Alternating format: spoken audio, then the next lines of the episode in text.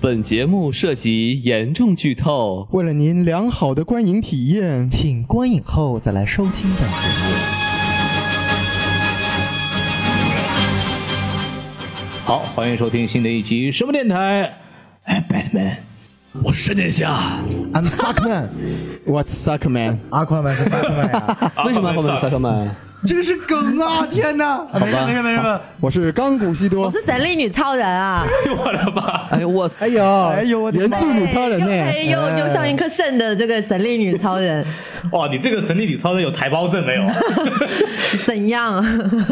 就本来是一个正常的肾，结果他买了个 iPhone X，就变成对，了个 T 他肾。面部识别识别不出来，你有什么办法？哎，你这是个肾，你这不是个脸。好好，就是大家可以听出来，我们这次的人真的非常的齐啊，我们五个人全在，没错，就是为了我们今天这个正义联盟啊，也是因为把这个英雄堆到一块儿去的这么一个节目，然后我们就趁机会把五个人隔着大洋啊，我们俩就神电 Intercontinental 台和魔电台第一次合体了又，没错，为了录这个复联三啊，啊不对，这个正义联盟啊，我们这个差点煞串费了苦心，这五个人聚在了一对起，对，没吧错，心连心啊，手拉着手。对，海内海外一家人哎，呢。这个 come together 一起高潮，哎，难忘记， 我的天哪！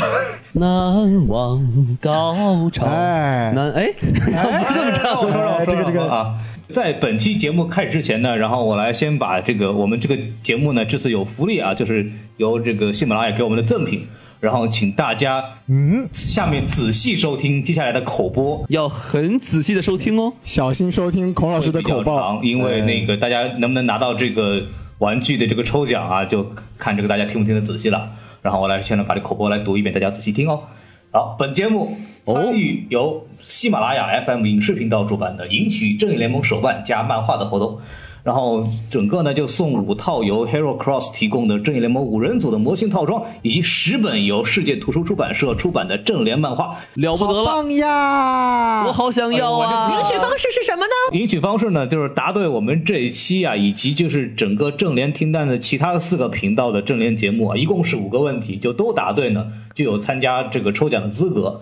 然后我们这期节目呢是问一个关于绿灯侠的问题，但是具体的问题和答案会在我们的接下来的聊天中冷不丁儿就说出来，所以大家一定要仔细听。听到问题之后呢，大家可以点击播放页面左下角的小黄条儿，进入活动页面进行答题。然后这一关于这个我们刚刚说的具体信息呢，也可以在本期节目的节目描述里边通过文字来看到。然后就说到这儿，我们开始只是聊节目吧。好的，没错啊，是这个页面左下角的小黄条，不是你两腿之间的小黄条，哇哦不要点错了。那如果观众答不上来这个问题怎么办呢因？为检查两腿之间的小黄条嘛，当然是选择原谅他了，因为我们是绿灯侠嘛有。道理，有道理，有道理。哎，对对对对对，没错没错，哇，孔老师这一段口爆实在水平太高了。哎，开始说啊，正式开始说，这次的评分其实非常有意思啊。我们可以看到这个 m d b 是八点零，然后豆瓣是七点一，豆瓣有点低哈，豆瓣其实是前两天还挺高的，然后好像就是上映了这两三天，一两昨天刚上映的嘛，上映完了之后就蹭蹭蹭从七点六掉到了七点一。啊，是吗？嗯，对。IMDB 也很早从八点七，我是一步一步看，它一天一天从八点七、八点六、八点五掉到了八点三、八点二、八点一、八点零，其实现在已经是七点七了哇，。特我操，所以现在呢，这个看出我们 DC 粉刷粉的这个刷分的速度还不够啊，比不上吴亦凡的粉丝，大家加油啊，加油！啊、我们来看看这个专业影评人怎么评的。啊好烂番茄百分之三十哎九，呦，这够低好的，低呀、Metascore 四十九分，我操也不高。这个 DC 看起来又要扑街了嘛？真的是 DC 要完，哎，然后这个北美那边还看不到，海外票房那边现在是两千七百万美元，然后国内在首日呢也破了这个一亿人民币。在美国这个周四的这个提前上映的时候，那一天晚上是一千三百万美元，这个分数呢，记着还比不上在前几周上映的《雷神三》，那是一千四百万美元，但是跟 DC 之前的这个电影水平比起来呢，那就更差了啊，因为自杀小队的第一。第一天的那个点映是两千多万，而超编是两千七百万，所以说这次的票房成绩也是非常堪忧的一个现象。这说明他就是紧跟着《雷神三》，其实不是很明智，我觉得，就是大家刚看完超级英雄，你马上又来一部，就哎对对对，然后就是大家可以把这个数据稍微看看，也知道这个片子其实无论从票房和评分来讲，都是比较的尴尬的，尤其是在影评人手里和媒体手里。没错，就是大家看这个票房就可以知道，这个这个电影的票房很需要您的帮助啊！哎，希望大家都能献出一所以点大爱啊、家要收听我们的节目，允许我们的手办，然后就看电影。啊多多前往影院支持我们华纳公司的正义 联盟。小宋老师要要给自己公司 打 call 了。孔老师，我觉得这个咱们得收这个宋老师对广告对费对，啊了，有道理。哎华纳什么时候收购我们？这个这个，先问问华谊再 说吧。先问华师哎收不收吧，为什么再不问华师呢问华谊，再问华纳。啊呃， 以上 四。呃，没事，我们可以先问问华策。哎以，上四家公司的那个公关人员，请给我们疯狂打电话，说打钱，谢谢。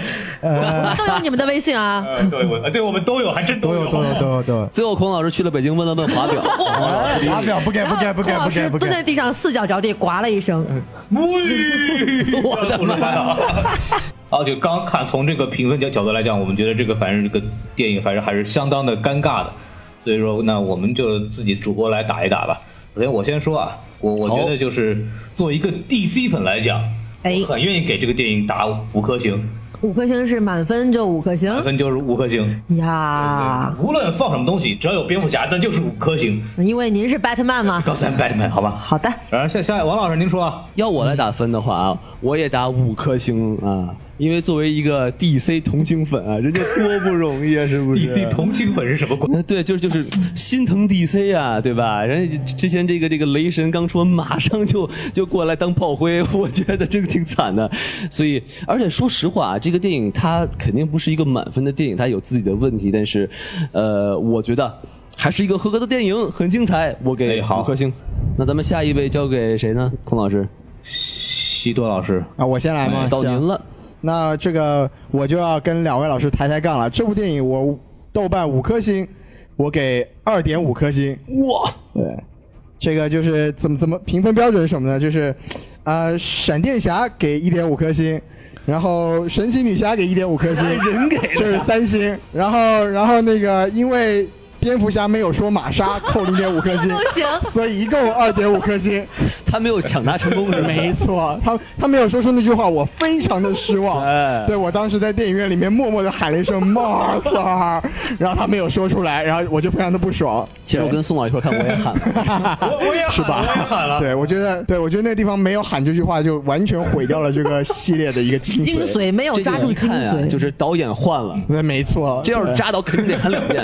对 是没错，对，所以这是我的评分标准。然后小宋来说吧，我来啊，哎满分五颗星，您说我给三加一颗星。哟，哎那加四加法的颗星打分方法还没有变是吧？哎，对，四颗星，一颗星给神奇女侠盖尔加哦朵，呦，哎，一颗星给闪电侠，你也分人给啊？哎，对，然后一颗星呢给丧钟，谁是丧啊钟哎已？经开始有剧透了彩呀，蛋此处已经开始有剧透了呀。哎，呃，一看王剧透啊王，一看王老师看完电影还是什么都不懂。哎，对对对对，王老师提问环节我们慢慢来回答。好最后一颗星呢，我给超人说了一句 “Do you believe？” 这个超人一看复了活之后就开始会嘴炮了，我还要再减零点五颗哎星。呦，还有减哎法，，减在哪里呢？是蝙蝠侠说了一句 “There's definitely something bleeding”。 这个就根本就不像超人了哈，哎不不不这像这个就不像蝙蝠侠蝠侠说的了，这个话这个像了孔老师说的话。哎，孔老师你哪儿流血了我？这在等，我的心在流血，你我可以开始说话了吗？？ 孔老师一般都是情人节呀、七夕，哎，something bleeding。孔老哦，原来孔老师不是每个月都有那么几让天不离地让让我们来请玫瑰的不利点大老师来说话吧，好吗？为什么要再用这个话把我请出来？好尴尬，我拒绝回答这个问题，好可恨。这个很好啊，这个大老师说明您这个决结哎义工作做的没有说明我很健你要每个康月，不不立定我还就出我还问题我还能不立的，我要是不不立的了，那不就惨了？到更年期了，那就是。大老师选的是冈本呢，还是这？他们都不止血，哇，那当这个用呢，合着这个节目还 能咱们咱播们吗？好好我还打分吗？好歹请上问？清单呢，大老师打的，嗯，嗯，我打三颗星，满分五颗星，我打三颗星，但是我也要减零点五颗星。哎，这你肯定得减啊。我为什么要减呢啊怎么着？是因 为因为超人说了一句：“我知道你不是因为喜欢我才把我复活嗯的。”然后蝙蝠侠特别激的说了一句：“啊，没没有，我我没有不喜欢你。”当蝙蝠侠在说这句话的时候，我想你，请你摸着你的良心想一想，你还记得大明湖畔的小丑吗？有道理，怎么可以说出这样的话呢？对的，他是个渣男。其实嗯当蝙蝠侠这么说话的时候，我真的以为是孔老师演的。太可恨了！我替小丑不值，绝对的。这是一个乐乐高版的蝙蝠侠，是吧？好了，我的打分结束了。嗯，对啊。然后大家就既然打完分了，然后就看出来我们这个非常标准，非常的不统一。然后我觉得我们可以打起来一。个完全不客观的打分，看来我们这个神秘什什么联盟开始组起来了。对，而且我们这个连神神电台、和魔电台之间都有分家，所以说我都觉得已经彻底打散了这个组织结构了。然后就是因为我们这个很分裂，很分裂，然后我们可以先从这个轻松愉快的那个角度来讲，我们先说说优点吧，对吧？然后我觉得就先问一个问题吧，就是每个人可以说一个，我们大家看这部电影觉得最爽的某一个某某一幕或者某个镜头是什么？我我就说一个，就是。开头这部电影的开头特别屌，就是什么呢？就是蝙蝠侠在抓那个泪魔的那一段儿，那一段儿是完全还原了《正义联盟战争》这部电动画电影里面的那一段镜头，特别是蝙蝠侠踏踏那个墙壁走了一个后空翻那一段儿，我是他看到那儿我彻底就高潮掉了。我想到了乐高里面的哇那个歌词，谁的最空后空翻最酷炫，就是这个， 对对对，特别有乐高的那种感觉。对对对，我真是特别特别爽。然后王老师说，看来，看来孔老师一看就是这个原著粉哈、这个我我来说啊，这个我觉得最我其实最喜欢的就是他整个电影的配乐，尤其是一开始他这个那个那首歌叫啥来着？ Everybody knows 啊，对，Everybody Knows，我跟我干嘛跟你学？Everybody Knows 这首歌，哇，就是它，尤其配的就是这个萧条的景象，对吧？路上的这个这个乞丐，然后反正就那个那个感情渲染的很不错，就感觉是当时这个社会应该是很萧条、很 depressed 的一一种啊超人一种刚情景刚死了之后这种感觉，对对对，然后并且就是说，他把那个神奇女侠的那个主旋律给重新给这这个词儿应该怎么怎么说，就改编 remix 了一下是吧？重新编曲啊，，重新编曲，哎相当人，相当相当带感。然后可能就是海王那个有点儿很很怪啊，就可能不是很融得进去，但是其他一切都很赞。所以我觉得就这个电影我。最喜欢的就是它的配乐，这个优点就这这些。要不这个宋老师，你下一个来说。行啊，这个说到优点嘛，我觉得最让我能够高潮的地方呢，怎么说？就是说各个在漫画里面出现的角色，他这个惊鸿一瞥让我很高哦潮。比如说这段远古大战，哎，这个一闪而过的绿灯侠你，瞧瞧，哎，一闪而过的宙斯，都一闪而过呀、哎，一闪而过的阿波罗，嗨一闪而过的呃，这个叫什么射弓箭的叫什么 Artemis，不是鹰眼，哎，不是鹰眼，嗯然后以及在《神奇女侠一》里面当反派的这个由卢平教授出演的阿瑞斯又重新出现了，啊，对，哎，然后最最让我高潮就是影片最后一个彩蛋，哎，我大本命丧钟出来了，然后做个原著粉啊，虽然就就露一个脸，但就是已经很爽了，对吧？对，很爽了，很爽了，很爽了。好，那咱西多老师，啊，这个我们现在说的是什么？最惊喜的一幕是吧？就是这优点最喜欢的一个点，啊、这个电影最喜欢的一个点，我觉得可能是就是作为一个路人，他比较友好吧，就是跟跟边超比起来，确实不需要做什么功课，可以完全看得懂。哎，对，我觉得这个是对我来说这部电影最大的优点。就是西子老师一直站在这个像我这样的观众的角度来看，没错，其实因为为因为在这个 DC 宇宙它建立的时间不长的情况下，我其实也是个懵逼粉儿。哎，所以说，他如果拍的还像边超那样的话，我我应该会在电影院里面发飙。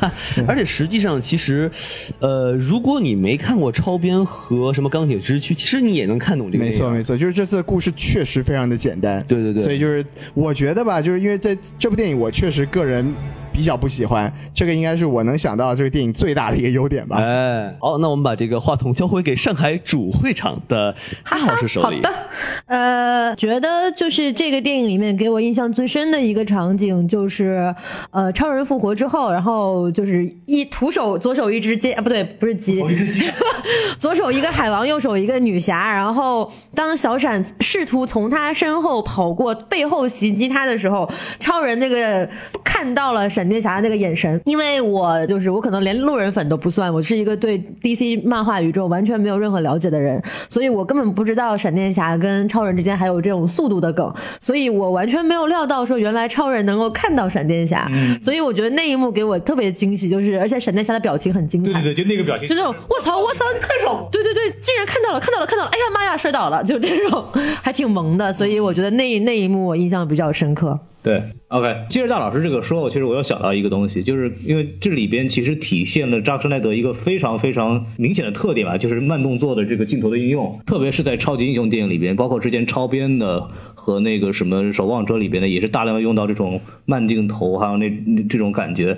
然后其中我觉得特别印象特别深的就是亚马逊那边的这个接力跑，就是荒原狼第一次出现的时候，跟亚马逊的女战士们打架的那个场景，对是吧？对，就是他们跟女战士打了一架，然后发现打不够以后，就拿那个弩核到处抡，是吧？然后就一个他用那种射箭接力嘛，然后把这种每个人的这种美力量感和美感，也就还有而且是这个射箭的这个特效，整个就弄得非常流畅，我就特别喜欢这一段，啊、就这块射箭接力也是原著里的吗？还是就是导演自己想的一个细节？这块是自己想的，就是原著没有完全没有对应的对应的内容。哇，那真的很牛逼，很有创意，对对对而且行云我流觉得水。这个还挺有扎克施奈德这个风格的。然后这一段的让感觉感觉观感非常好，当时看完是一种鼓掌的感觉。对对就他这个整个打斗的这个场面，就直直逼攻守道的水平， 真的。马云中枪啊！马云可厉害了，一个 一一路一路打过去全是巨星。 王老师吃了吗？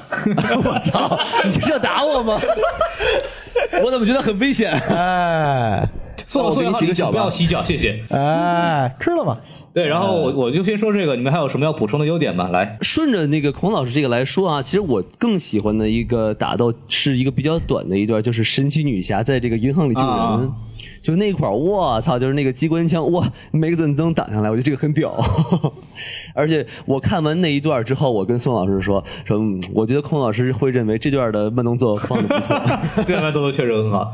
那那有没有那种除了这个嗯就动作和特效之外的这个优点，大家说一说？哎啊，当然还是有了，就是那个最还有一个最大的优点，当然就是神奇女侠和那个魅拉都很漂亮了，对不对？哎，把我要说的说掉了，对不对？那个你看那个魅拉把嗯那个沟挤的，哇，真是让人浮想联翩，对不对？哇，你都在看什么孔呃西多老师？ 对，你看你想说孔老师吗？你都在看什么孔 老师？对你怎么能盯着别人的沟看呢？你怎么能忽略海王的沟呢？ 啊，对，啊，对，我看网上就有个神评嘛，说这个正义联盟就是四个 C 罩杯的男人和一个 A 罩杯的女人的故事， 啊，说的漂亮。没有，就是因为说到马王的这个这个这个胸的问题啊，我我跟我那个健身的教练一块聊天嘛，然后孔老师最近在减肥对，然他后要从一只肥蝙蝠变成一只不那么肥的蝙蝠。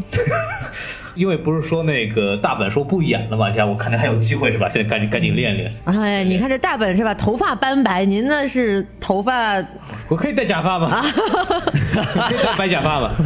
孔老师头斑白，我可以演个老刚才年版的吗？刚才大老师说的是一个问号问句，就是头发问 号。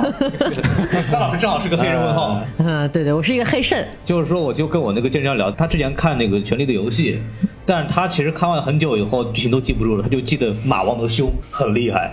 然后我就我就跟他说，这次《正义联盟》上了以后，那个马王在里面演了个海王，也基本上没怎么穿衣服。海马王。对， 然后然后他说啊，那那那然后他赶紧就买了电影票，电影票就看了。这个身材啊，身材确实非常好。所以孔老师，您现在胸的练到我什现么在罩练到神奇杯了？女侠的罩杯了。现在上海就是一个 A 罩杯的男人和 一个 A 罩杯的女人。对吧？孔老师罩杯比我大，孔老师 B 罩杯呢。对，然后那个除了看上去好看之外，还有别的优点吗？有，哎我来了啊！这个前面说到这个西老师说到这两个女的很好看，哎，有哎胸，哎，这是第一点。第二点确实两个女的她这个力量的体现很牛逼啊。哦，这个神女侠就不用过多说了，这个魅拉仅仅的就一个镜头嘛，大家可以控制水，这个特别帅的把水一拍，然后另一拍就把荒原狼给击远了嘛他。应该是他们这个内内海里的这个这个居民都会拍水，还是就只有不他是，会是只有他会，因为他不是就是根据设定嘛，也根据漫画一样，他不是亚特兰蒂斯人，是他也是是外来地自于人另外一个水域的人，他是拥有掌控水念动力的一个人。就是他没有亚特兰蒂斯户口，他不是此地的人哎士。有没有暂住证呢？就一看又不是本地鱼是哎嗯吧？但是这个，哎，但这个魅拉它不会跟鱼说话，它可以跟水说话。我牛逼，呃，一个跟水，一个跟鱼，就是如水相，哎如鱼得得水哎哎鱼水之欢水乳之欢，哎，哎，翻云覆 雨，然后第二点呢，我前面接这个王老师说的这个配乐啊，就这个 Everybody Knows 那首歌确实很好，但是这个一看就是扎克的风格。像我们前面看这个超编一开始啊，虽然它不是一段歌，但它是用一段蒙太奇来体现出来。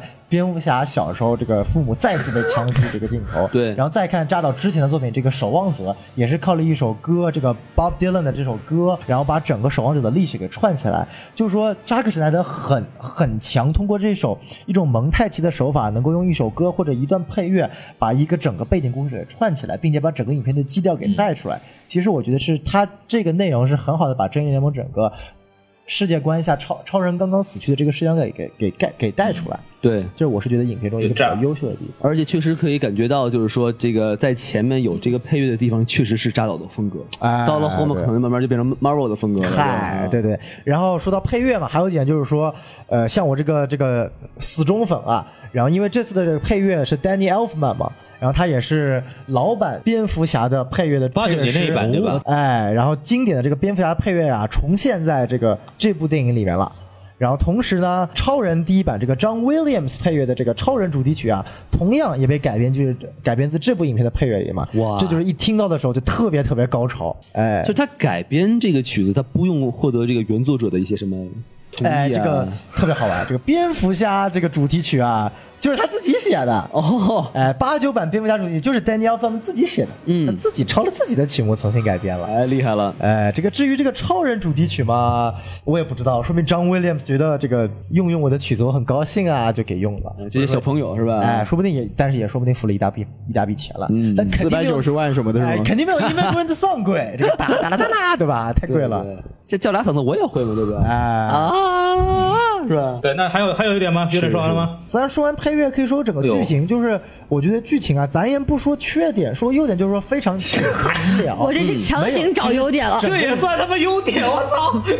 你听我说完呀，你首先你看这两个小时没有多余的镜头吧，哎没有所谓边超出现这个很奇怪的噩梦镜头啊，对不对？然后整个影片是没有尿点的。连 Mar- Marsha 都不说，哎，省了很多时间，对吧？就是你整个两个小时是没有尿点的，你整个是一个非常完整嗯的看下来，就不管你看了之后觉得之后怎么觉得有点怪，嗯但是你至少看中间你是整个被带入进去。华纳至少在这个整个剪辑方面，他做到了说把三个不同的人物引嗯进来，并且要把原来的故事一起讲好之后，他这个揉捏的过程还算是比较出色的。我觉得这一点其实是挺难做到的，尤其是看过《刺杀小队》的剪辑了之后，以这种难度的把人物带进来和整个故事的梳理来说，剪辑已经算很不错了。没错。嗯小宋这个观点我是不太认同的，我觉得这部电影是有是有废故事和废镜头的。不过这等我们讲缺点的时候我们再说吧。哎可以哎，西子老师先忍一下啊，哎咱们到时候喷电影的过程中，让您使劲的对我先憋 住，哎，这样才能射得更远。哎没错，好，那这我再说一个优点啊，我就觉得这个电影哎的彩蛋很精彩，尤其是倒数第二个彩嗯蛋，因为它有一共有两个彩蛋嘛。你说正数第一个不行吗？没有，我我想我想说的是，就是跟男人一样，都有两个彩蛋嘛，对不对啊嗯啊？有一个很长的正片和两个精彩的彩蛋，男人很很不错啊，很不错。哎我竟然没有办法接下 去，这个话题实在是太黄哎了。我们怎么把正义联盟聊成了一部黄片？你你应该如何面对您的彩蛋？哎， 就是我就觉得。呃，一开始他这个这个发现这个超人的速度能跟上闪电侠嘛，然后我就想，哎，这俩人到底谁更快？然后我操，俩人真的开始比上了。 当然，宋老师最后说了，就这个是原著里的一个剧情经典桥段嗯，哎所以看的就很精彩，很爽。对对对对对，那么孔老师和大老师还有什么要补充的没有优点吗？没有，然后大老师，没有优点吗？大老 师，呃，神力女超人很美啦，是是是，我同意了。然后还露了一下屁股。啊，漏了吗？我非常看到了，我也看到了。 大家都注意到了吧？就她从那个飞船上跳下来的时候，那个裙子飞起来了一下，露出了小半截屁股。啊，非常我想起来了。哎，他还很鸡贼的拿他那把剑挡了一下，可惜没有挡成。对啦，就是这样子啦变态，屁股很翘，就这样好变态！过。没有，但我我我就接着说一句啊，就是特别喜欢那个，就是中间有一段啊，大战前夕啊，组队前夕，然后蝙蝠侠就跟那个胳膊脱臼那会儿，然后对神奇女侠说：“哎，过来帮我震个鼓啊！”然后就过来。让神奇女侠在走进那个门，披着红披风那一段，真的是非常非常美，我当时就就整个愣住了，非常赞。我觉得比屁股要好看很多。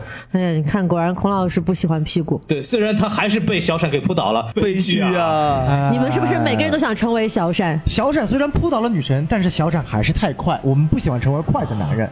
其实我的理解是啊，就是正轨一段剧情啊，应该是一个植入广告，就是神奇女侠换成 了一个 QQ 啊，嗯戴一个红围巾啊，你看，哎，你是想说话？ 你的好友上线了，没呃有这个这个难道不应该开个什么店吗？侠女正骨是吧？五千年老中医，药到病 除。对吧？姐是老中医，专专治老吹牛蝙蝠逼。哎，这个神女侠真的活了对五对千年了，真的 上下真的呀，哎我现在年年纪最大的就是我了。五千年，上下五千年，他是中国人 吗？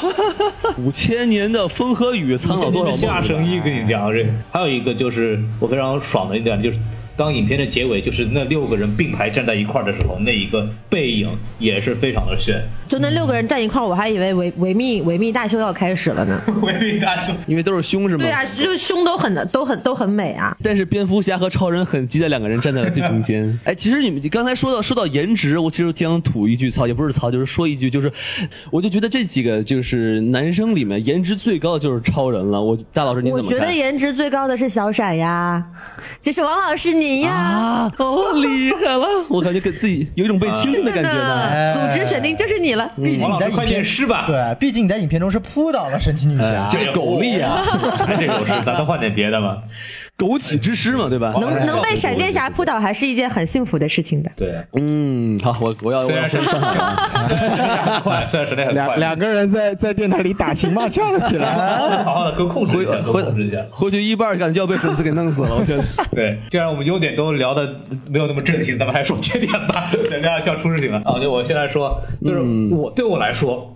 他的缺点最重要的缺点是什么呢？就是蝙蝠侠在里边太弱鸡了，真的特别弱鸡，有没有？蝙蝠侠这个正义联盟里边从来都是亲儿子，好吗？人家从从从来都是智力巅峰，都是都是那个 leader，人家都是后空翻特别酷炫，后空翻多酷炫，对不对？结果后空翻成了他整个电影里面最酷炫的镜头吗？没有了，这一联盟完全就是蝙蝠侠花钱、蝙蝠侠找人、蝙蝠侠组队而起的这么一个联盟。我就觉得这个蝙蝠侠理论上来讲，就是因为其他人的这种他的能力非常的鲜明嘛，就是不用讲。但蝙蝠侠应该是更多的体现出他的智商和他的这种策略性的方面的这个，但是蝙蝠侠在整部电影里面没有表现出任何一点点的关于这方面的东西。咱就不讲莫名其妙的想把这个领袖的这个职责推给神奇女侠这种事情。甩锅。这个在那个这这种联盟的一贯的这个套路里面，永远不可能发生的。可是我觉得这点我不是很同意，就是我作为一个非路人粉，就是一个纯粹的路人观众，我觉得我在这部电影里面看到的蝙蝠侠还挺让我感动的啊 就是别人都有各种各样的超能力，都是神仙，对然后蝙蝠侠作为一个普通的糟老头儿。 就是谁说蝙蝠侠没有超能力啊？哎，I'm rich，哎，I'm 对，就 rich 是。他除了有钱之外就没有什么别的能力，就作为一个说什 么？作为一个普通的肉体凡胎，他还就是坚持我也希望我除了有钱之外就没有什么其他能力了。我也希望我穷的只剩钱呐。没有，就是我就觉得他这个精神很值得令人感动嘛，就是还是有着心怀天下的大义精神的，所以我觉得在这一点里面，我反而是觉得看到，就是因为有对比嘛，没有对比就没有伤害，是吧？对就对对比之下就觉而得而挺挺感动的。我我很同意这个孔老师观点，因为尤其是我记得他们第一次去打那个荒原狼的时候，这个好像有有一个那个小兵儿就都都能一只手把那个蝙蝠侠给扔出去了。然后当时我觉得我靠，不会吧，蝙蝠侠这么弱？但是你我你仔细一想，他导演换成了一个漫威的导演，也也许他们在透露一个 WiFi 密码叫 Batman sucks。那是我天，是我对这个那个蝙蝠侠的是一个回应是吧？但是我就说正说正经的，说正经，蝙蝠侠这个人设，他首先就是干了几件。不是他该干的事情，就首先是让出让 leadership 这个事儿很很莫名其妙，还有就是他对超人的那种非常强烈的愧疚感，这个是他整个电影里面的一个非常严重的核心嘛。但是我觉得蝙蝠侠这种人是老子干了就干了，老子干的是他妈当时就是正确的事情，然后他就不应该就是对这个这种愧疚感这么明显，而且他也不应该展现的那么弱。还有一个就是说最后面那个 beacon 啊，就是那个大战的时候他开那个车想吸引那些类人魔走，那种所谓的这种个人牺牲精神，这么蠢的事情绝对不是蝙蝠侠能干得出来的事情，好吧？包括从那个打斗里边的。东西，我很期待蝙蝠侠能除了那种大型机械人之外，有更多的这种小的道具和打得更巧妙的这种方法，但是我在里面没有看到。而有还有一个就是说，我希望在二里边可能能看到的就是他给每个人的升级装备，蝙蝠侠的几个科技人设和他的这个智商人设都在里边没有得到体现，所以我觉得非常的蛋疼。OK，我说完了。哎，宋老师，就刚才孔老师对于这个蝙蝙蝠侠的这个几个说小呃说法儿，就比如他有愧疚感啊，然后他有牺牲精神啊。哎，我没看过原著啊，呃，但是就是您怎么看？就是这是不是也是不合理的呢？还是这么说吧，就是说，首先第一点，我们来看孔老师他说的第一个观点是蝙蝠侠太弱了。嗯这个呢，确实在这部影片体现出来蝙蝠侠太弱了。但这个呢，我觉得有几个理由就还好。第一点是呢，我们要知道这个 DC 整个电影宇宙啊，它的创造者或者整个监管者，这个名字叫 Geoff Jones 哦啊、姐夫琼斯。哎，给他琼斯的姐夫哎，我们给他的中文中文中文名字。那么这个人呢，在漫画里面是一直当 DC 这个漫画主编的，他笔下的蝙蝠侠呢，一直是很弱的。哦这样子因为他自己就是一个蝙蝠黑，他是个绿灯侠吹。我操就他为我，所以他为什么要把绿灯侠整个计划这次没有放到正义联盟之后会单独拍电影，就是他要把绿灯侠打造一个非常牛逼的角色，然后反而他一贯的对于蝙蝠侠一种弱鸡的存在，让我很很早就意识到这蝙蝠侠肯定不会很强。哦但确实我有我很同意孔老师几点，就是说第一点，我昨天也跟你说过，就是说我看完电影的时候，第一个想法就是说。蝙蝠侠绝对不会因为愧疚感而去复活超人。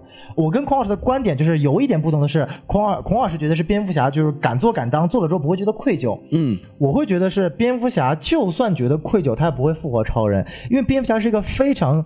心思缜密的人，他在漫画里就是他有很多的队友或者说是朋友死了之后，他不会选择去，他有一万种方式可以救他，但他都不会去救，因为他知道，当你救了之后，他复活了之后，他不知道会成为一个什么样的人，所以他宁愿不去 take 这个 risk，他也不会去救人的。他这个精神反而在这部影片中是被神奇女侠给体现出来的，哎而反而蝙蝠侠成了这么一个冲动的人，说我因为愧疚而要去救超人，愧疚我能够理解。但是救超人这一点，我觉得这是他复活超人难道不是因为超人能力比较强吗？他这边的解释是，首先他觉得愧疚超人是因为超人是一个 beacon 嘛，它里面说的是一个曙光，它是一个象征性的东西，但他一开始没有理解超人，他一直把最后的超人之死是。相当成自己造成的，所以神奇女侠后来跟他说了一句话说，超人的死不是你和我的错误，你要从这里面走出来。就说确实最后蝙蝠侠确实有是要救超人，是因为大战最后要需要超人的原因，但在这之前他的主要的原因确实是跟队友说的一样，就是说我要去救人，因为我有愧疚感，我希望能让他复活。他是一个对于人来说是一个曙光。但我感觉这个解决方法是有的呀，完全可以是呃，神奇女侠想救超人，但是蝙蝠侠不愿意，但他没有这么安排哈。对他就是想刻意去把这种蝙蝠侠和超人之间的一个冲突，从边超的一种完全冲突到这边的一种蝙蝠侠对于超人的一种愧疚和一个释怀。明明就是激情。对啊，但是这段我反而觉得不是呃像 Joss Whedon 安排的那一段，反而更像一种扎导对于他自己的蝙蝠侠的理解。因为扎导在这个电影中，蝙蝠侠是一个存在已经工作二十年的一个蝙蝠侠，他很偏执，很极端，所以当他超人第一次出现的时候，他会有这么极端的看法。这种改，你如果硬把它带到电影世界里面是可以解释的，但是跟传统意义上我们所了解的蝙蝠侠有很大的差异的。然后另外一点，我很不喜欢蝙蝠侠的人设，就是那句所谓的一个笑点啊，就是超超人对他说了一句 “Do you bleed”，然后给他扔了，然后蝙蝠侠来了一句 “There's definitely something bleeding”，就是也挺好笑的，我看了之后也笑。但你仔细想，这种笑点是绝对不应该在蝙蝠侠身上 所我想问一下，我有个问题，这这这个笑点的笑点在哪？我以为我看到这点这点的时候，完全不觉得好笑。那这是他对第一集的映射嘛，就是对超编里边的一句话的映射。对，对于超编的映射，就是说当时蝙蝠侠问了超人一句啊你啊啊会 bleed 的嘛，然后超人就走了。然后这部里面超人问他会不会 bleed，这算是一个致敬，啊呃就算是一个影射。蝙蝠侠后面紧跟了一句我操，他妈一定有这个地方流血。而且就是跟他的人设就是要对，不这个有就点明人显设是崩了漫的威感这种觉插科打，对，这个很像就是漫威插科打诨，就后面来一句风凉话这种之类的，看的时候非常好笑，但是你仔细想就是非常非常崩人设。我倒觉得蝙蝠侠那个跟超人那段有点傲娇的那段。倒还可以了，倒没有那么大的问题。然后孔老师说的这个自我牺牲这段也是非常好的一点。蝙蝠侠在任何情况下，他确实有自我牺牲的一个前提，但他的这个前提是在于他足够相信自己的队友的情况下，才会选择自我牺牲，因为他知道队友会救他。对，但是在这部里面体现出来的是，他他就真的要自我牺牲了，为了成全队友。才发现自己是个废物。对，就感 觉就感觉我操，这是蝙蝠侠吗？就是你的智慧、你的勇谋、你的最后就是所有都大局掌握的这一刻，我都没看到，最后完全是凭着蛮力干掉那个反派的，还最后是把超人给带回来。所以说，蝙蝠侠整个让我感觉是一直一个一个很不自信的一个存在，在这部影片里面。就感觉他的这个蝙蝠侠的人设是跟着雷神一起就崩了，哎雷神的人设跟着薛之谦一起就崩了。哎，大家都是巨蟹座，对吧哎，真的吗？哦哎，我的人设接下来也会崩。 哎，我来稍微补两句，忍不住，因为那个槽点太多，忍不住先出来喷一你先说完蝙下。蝠侠了然后对我们继续就说其对他的，就是蝙蝠侠，因为小宋刚才讲到了这一句话特别不符合那个蝙蝠侠的人设嘛，就是我我一定有个地方在流血。其实你们不觉得这一幕特别特别熟？就是在《美队三》里面有一幕是钢铁侠被车砸完之后，然后他的那个 AI 就跟他说：“我检测到你的身体有多处的这个。”这个损坏，然后这时候钢铁侠马上就接了一句：“哎，我也我也感觉到了，就是是非常非常相似。就是这一幕，我其实非常相信是 Joss Whedon 加进去的，因为他实在是太像漫威的调性了。对，然后说。”刚才不管是那个宋老师讲的也好，还是孔老师讲的也好，因为我们作为路人粉，我们不知道蝙蝠侠他本身应该是一个什么样的样子，但是他最大的问题是什么？就是像刚才王老师的那一句总结，就是人设崩掉了。我们知道的人设是怎么样的？是像边超里面的蝙蝠侠的人设，看那个之前在边超的时候。蝙蝠侠就为了对付一个超人，就做了那么万全的准备。在这一部里面，他不管是打荒原狼的时候，还是说他在最后最后一战的时候，他都是基本上毫无准备的。对像刚才小宋老师和孔老师说，他是一个莽夫式的一个行为，去我去自我牺牲，然后给大家争取点时间。这个我觉得。就是你只要看过边超，你就会觉得他这个崩的也太狠了，就是他已经完全不符合之前建立起来的那么一种形象哎他。有点像乐高搭电影的蝙蝠侠，对，就是有一种自自我吐槽的感觉，有一种自我放弃的感觉了，已经。乐高搭电影的蝙蝠侠不也是他一个人就去打那么多对人？对对，然后就是然哎后，队友来救我我吗？我也我也为了我的什么什么家人，为了我的这个这个那什我么觉小得孩儿，我跟乐就高还自己不去一牺样，就牲。乐高它是因就是属于一个搞笑的角色，然后就是一个极端自负的一个形象，嗯然后在这个电影里面也没有表现出他极端自负的形象，而就只是纯粹的就是没没没头脑，就是纯粹的一个就是靠对肌肉去扛的这么一个形象。因为乐高里面他他的行为是可以解释的，而这里面的行为它是不可以解释的。刚刚修道老师那句话特嗯别好，就是他有一种自我放逐的感觉。嗯，就是就是，但他有一个比较合理的解释，就是首先从超编开始，这一版蝙蝠侠就带着一股怨气或者带着一股颓丧的感觉。因为是老年蝙蝠他侠因为嘛是，年纪比较大，然后嗯已经干了二十多年 了，对，因为头发都掉光了嘛。啊粉丝弄的完全只有三百多人了。 然后他的感觉就是他已经受够这些东西了，好不容易遇到了这帮队友，感觉就是他有一种真的是有一种就是说我已经尽力了，然后接下来就是你们的活，然后江山就交给你们了，最后一把火就准备主席就交给神奇女侠了。 哇，可以退场了，就这种感我的妈觉，就就他有一种极力在甩锅的那种，或者在料理后事的那种感觉。虽然我觉得不应该在这一步就有这种感觉，但是我觉得他整个人设是有一点这个延续在里边的，就往后缝稍微缝一句。他在这部里面，蝙蝠侠是一个很复杂、很 conflict 的一个角色，就是他也不是完全没有准备。你像超人复活了之后，是蝙蝠侠最后带着 Louis Lane 过来的， Big gun，对吧？就 Big Gun，就说对蝙蝠侠他是有准备的，就是在有些情况下他是有准备的，有些情况下他是完全没有准备的。哎就比如像最后大战，他说一个人带着飞机去那个轰轰过去了，然后轰着轰着飞机就爆了，然后开着蝙蝠侠出来，然后轰着两枪，然后那个蝙蝠车也爆被爆了，就感觉你带这些东西怎么都这么弱呢？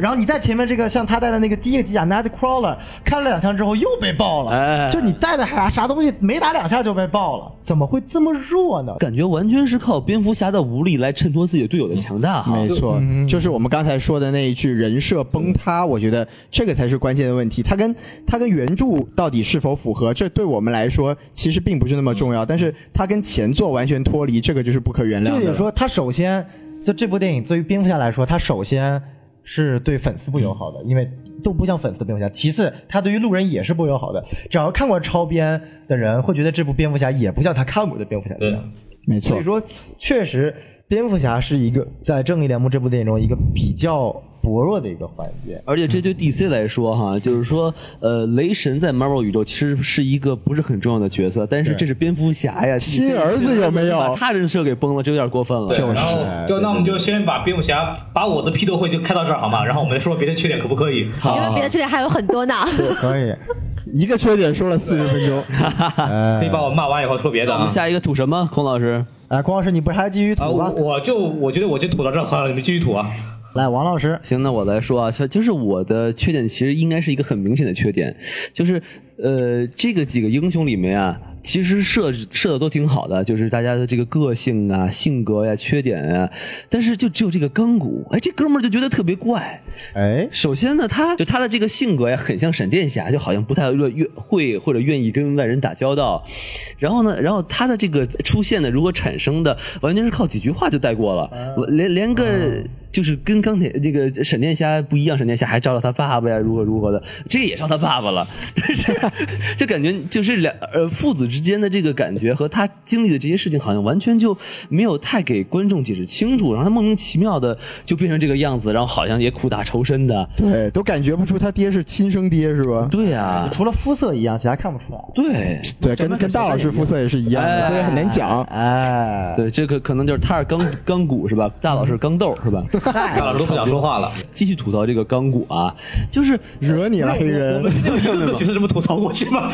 批斗大会是吗？你干嘛批斗笔记我啊本？上还有四个点没有吐呢。简单最后再说一句啊，我就觉得人物的塑造，像那个复联啊，他是人是分主次的，主要人物，比如说像钢铁侠和美队，他的性格、他的背景很清楚。但是钢骨在这个电影里明显是一个很重要的一个角色，但他对根本就没有任何主要的他性格的刻画和他背景的介绍，没错所以真的就让人一直就看着就觉得这哥们儿，你干嘛站在这儿？你谁呀、你是对吧？这么多我戏是份政治正确。哎，我说完 了， 很有道理，很有道理意。思完了，嗯。 行行行，好下一个来，那就到我了好。，对啊我我要觉得说不行。哎，我说什么呢？首先，第一点，小的来说，这部影片呢没有让你印象深刻的事物。最简单对比，《正义联盟》对复联，嗯复联一我们看到了什么？除了六个英雄之外，我们看到了有这个航航天母舰这么一个非常好的一个构造，这么一个、这么一个 idea 的存在，炫酷一套非常贵的乐高，对，就有，也就是说，漫威它好就好在它不仅能够把人物给带出来，它也能把人物周边的一些其他的一些 idea、一些想法给带出来。你纵观这部正义联盟啊、闪电侠、钢骨和。呃，海王已经是你最新带出来的人了，嗯然后其他他身边是没有任何附属事物的。神女侠就一把剑、一个锁、一个盾，没有新的东西。是超人也是没有任何新的东西，所以能有新的东西的就是蝙蝠侠。你看新蝙蝠侠带出来了什么了？第一个那个 Nightcrawler 夜行者那个机器，好是个弱鸡丑啊！不，弱鸡不弱鸡不不是问题。首先设计就好丑，一点没有蝙蝠侠的感觉，就感觉是一个大鸡爪，然后一下就就被好干像。好像是跟星战借过来的一样。对，真的很像，然后就一下就被打死了，就被打爆了。然后再看他那第二架那个飞机，感觉也就是很普通，还没有上一部的发一那个导弹就没用了对，感觉还没有上一部那个扇形的自己的蝙蝠机厉害，就感觉这部你没有任何印象深刻的事物，除了这些英雄之外。然后第二点，我觉得这个有啊有有神奇女侠的屁股，就是这个不这一样个嘛，这个道具我想买一个。 哎对，就说 你我确们实我们我们团购一下怎么样？就确实你缺少一个这么一个让你让一除了人物之外，让影片更加让人印象深刻的地方。第二点，你服化道太不行了。你想看漫威一部电影，你每一部电影同一个角色都会有新的服装，对不对？钢铁侠换了三十多套了，对美队一部电影来一套，然后 然后鹰眼啊，什么黑寡妇啊，黑寡妇没有衣服不换吗？头发发型还换，对，呃，发型不换，那衣。衣会换吗？对王老吧师？ 怎么这你也知道？看， 再看正义联盟这部神奇女侠了，从神奇女侠一到这一部，跨越了八十多年了，衣服没换过。屁股多露了一点 点。哎然后超人复活了，我所期待的黑色太阳服呢，我所期待的长发形象都没有，跟上一部的服装发型一模一样。他他活了之后穿了身毛衣，啊，他脸上做了点特效，可以可以可以。然后三三位新加的英雄我们不说了，蝙蝠侠啊换了一套更加机械的装备了，没有人看得出来。昨天王老师跟我看完电影，我跟王老师说，蝙蝠侠换了一套衣服，王老师根本就没有看出来。就你看这个服化道不能是做的有多垃圾。哎，我比较小白，因为我是什么都不知道。不是你揪一下真的王老师，确咱实能问问孔老师看没看出来？孔老师您看出来我了吗？没有，哎，所以说你其实真的看你说第二套衣服和第一套衣服没有什么大的差别，所以说这部明显在服化道上面也做的不好。对，叫主要问题就是 DC 还没有开始卖玩具，对，这这这个这个就真的是还了国了，你都已经运行到这一步了，你还不知道怎么运作整个商业，就是一个很很很很错误的选择了。再说下一步，这一步没有一个让人印象深刻的情节。怎么 说？我们看复联中间大战有一个三百八三百六十度旋转的那个特别。特别特别帅的那个复联集结的画面，这部里面不出现啊，是吧？四个人一字排开，哎哇，这是多老的片段了！就而且你的配乐也不嗯强，就是你没有这么一个时刻，音乐出来，氛围上来，英雄集结，这个是不存在的。我们看一下这部里面呃，正义联盟是怎么跟这个反派第一次遇到的？嗯哎，坐电梯坐到了二楼，然后四个英雄偷偷摸摸的跑到了门边，然后透着门缝看到了。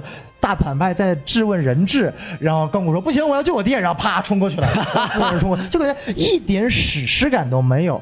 就是一步扎到扎到你牛逼就牛逼在你能塑造史诗感，你故事讲的差，你史诗感牛逼，我照样能拍出来一部让人惊艳的作品。但这部史诗感呢，我一点都没有看到，没有铺垫，我就片头那段 Everybody Knows 那段 Everybody Knows 那段我看到了史诗感，啊，后面完全没有，这段也是让我非常非常让我觉得很失望的地方。他最后就只有那个打完荒原狼之后，对，打完荒野狼之后，六个人一字站站站在一起，然后那段摄影很美，但依旧没有史诗感。你不能说钢骨和闪电侠我互相碰一个拳头，哎、这个这个这个算什么，对不对？这个还是非常让我失望的一点。对，史诗感可能就便秘憋住 了。没听说过。哎，我能补一句 吗？嗨，史 诗，对对，啊就你是说刚你刚说，小孙正好说到这个英雄镜头的问题，就是我们就是可以把它联想到跟漫威的第一部去比嘛，漫威的那一段儿就是集结之后的集结集结那个前后的那一段儿就是。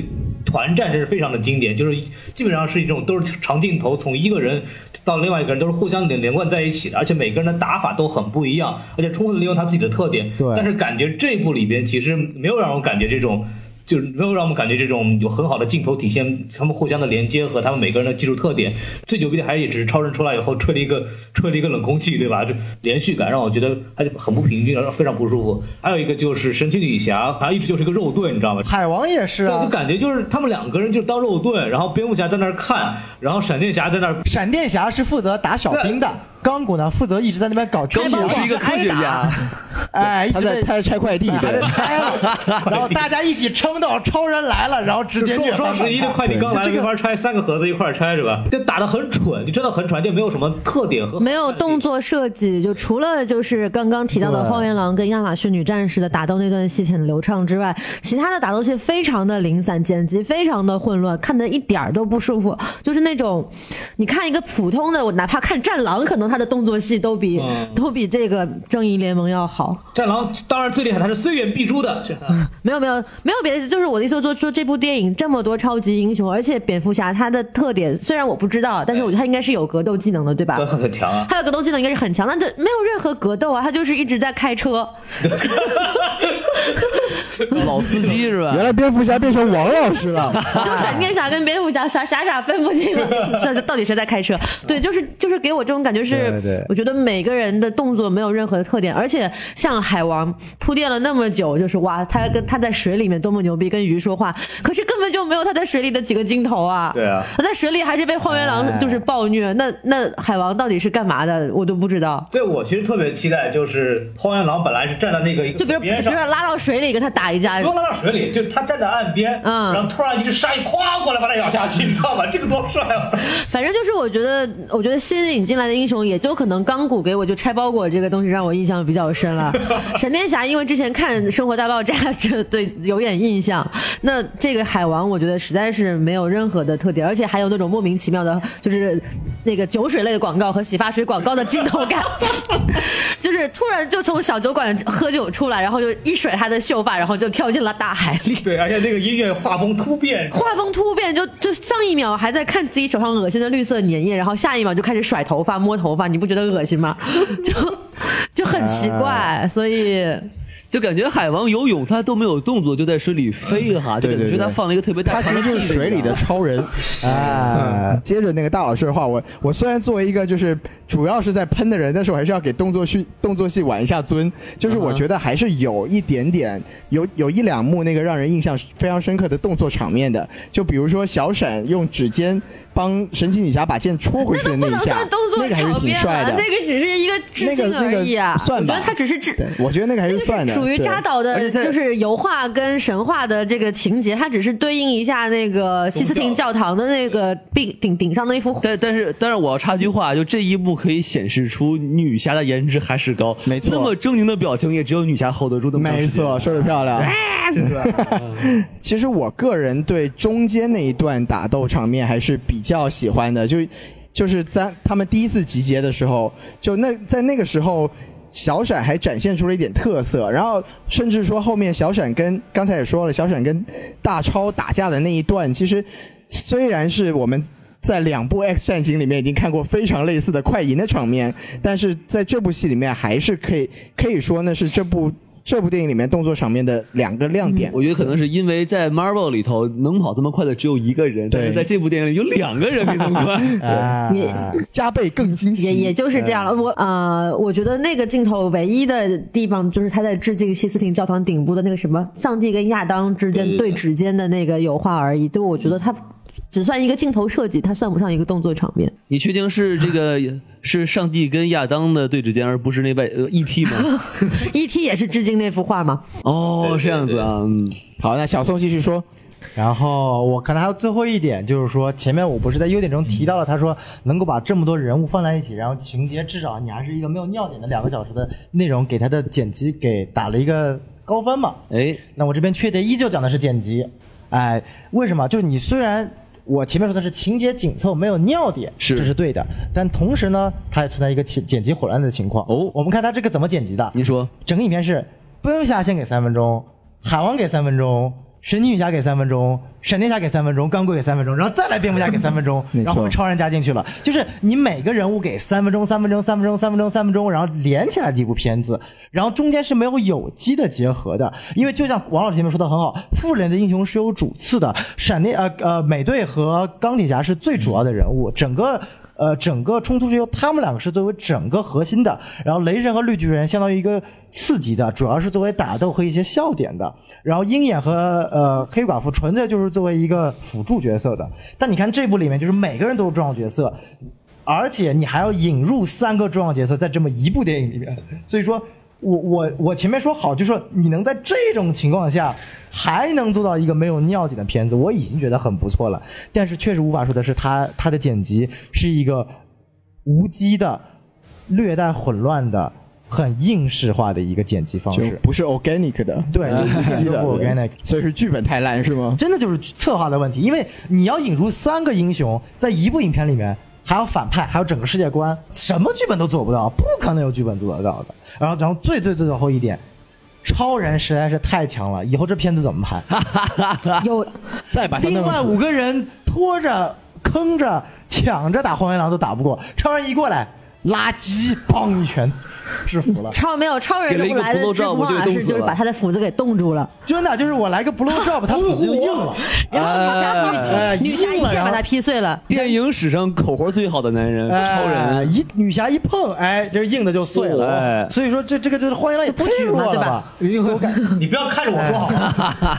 所以你看，就是按照这个设定，荒原狼的能力还不如超人里面第一部佐德将军的实力嘞。这真的佐是德将军跟超人是一个一一对一，属于一个实力相当的。对荒原狼是被超人吊着打。连谈笑风生的机会都没有。哎超人的意思就是讲的，就是说快把你侄子。子叫过来，你太垃圾了。哎，就这个点，在这部影片中没什么问题，但我觉得对以后整个正义联盟这个第一次宇宙的扩展啊，是个挺难说的点。就你怎么把这个超人的形象做好，对于对于电影宇宙来说很难很难。而且就是说，呃超人的跟呃反派的实力差太多，他跟这些小伙伴们的实力差的也太多了，也太多了都不是一个档次的了。你自己看，就是闪电侠他的唯一能力就是就是现在就是其实他不是唯一能力，但是他目前体现出来的唯一能力就是快，好可怜的 男人，快者一无所有，对吧？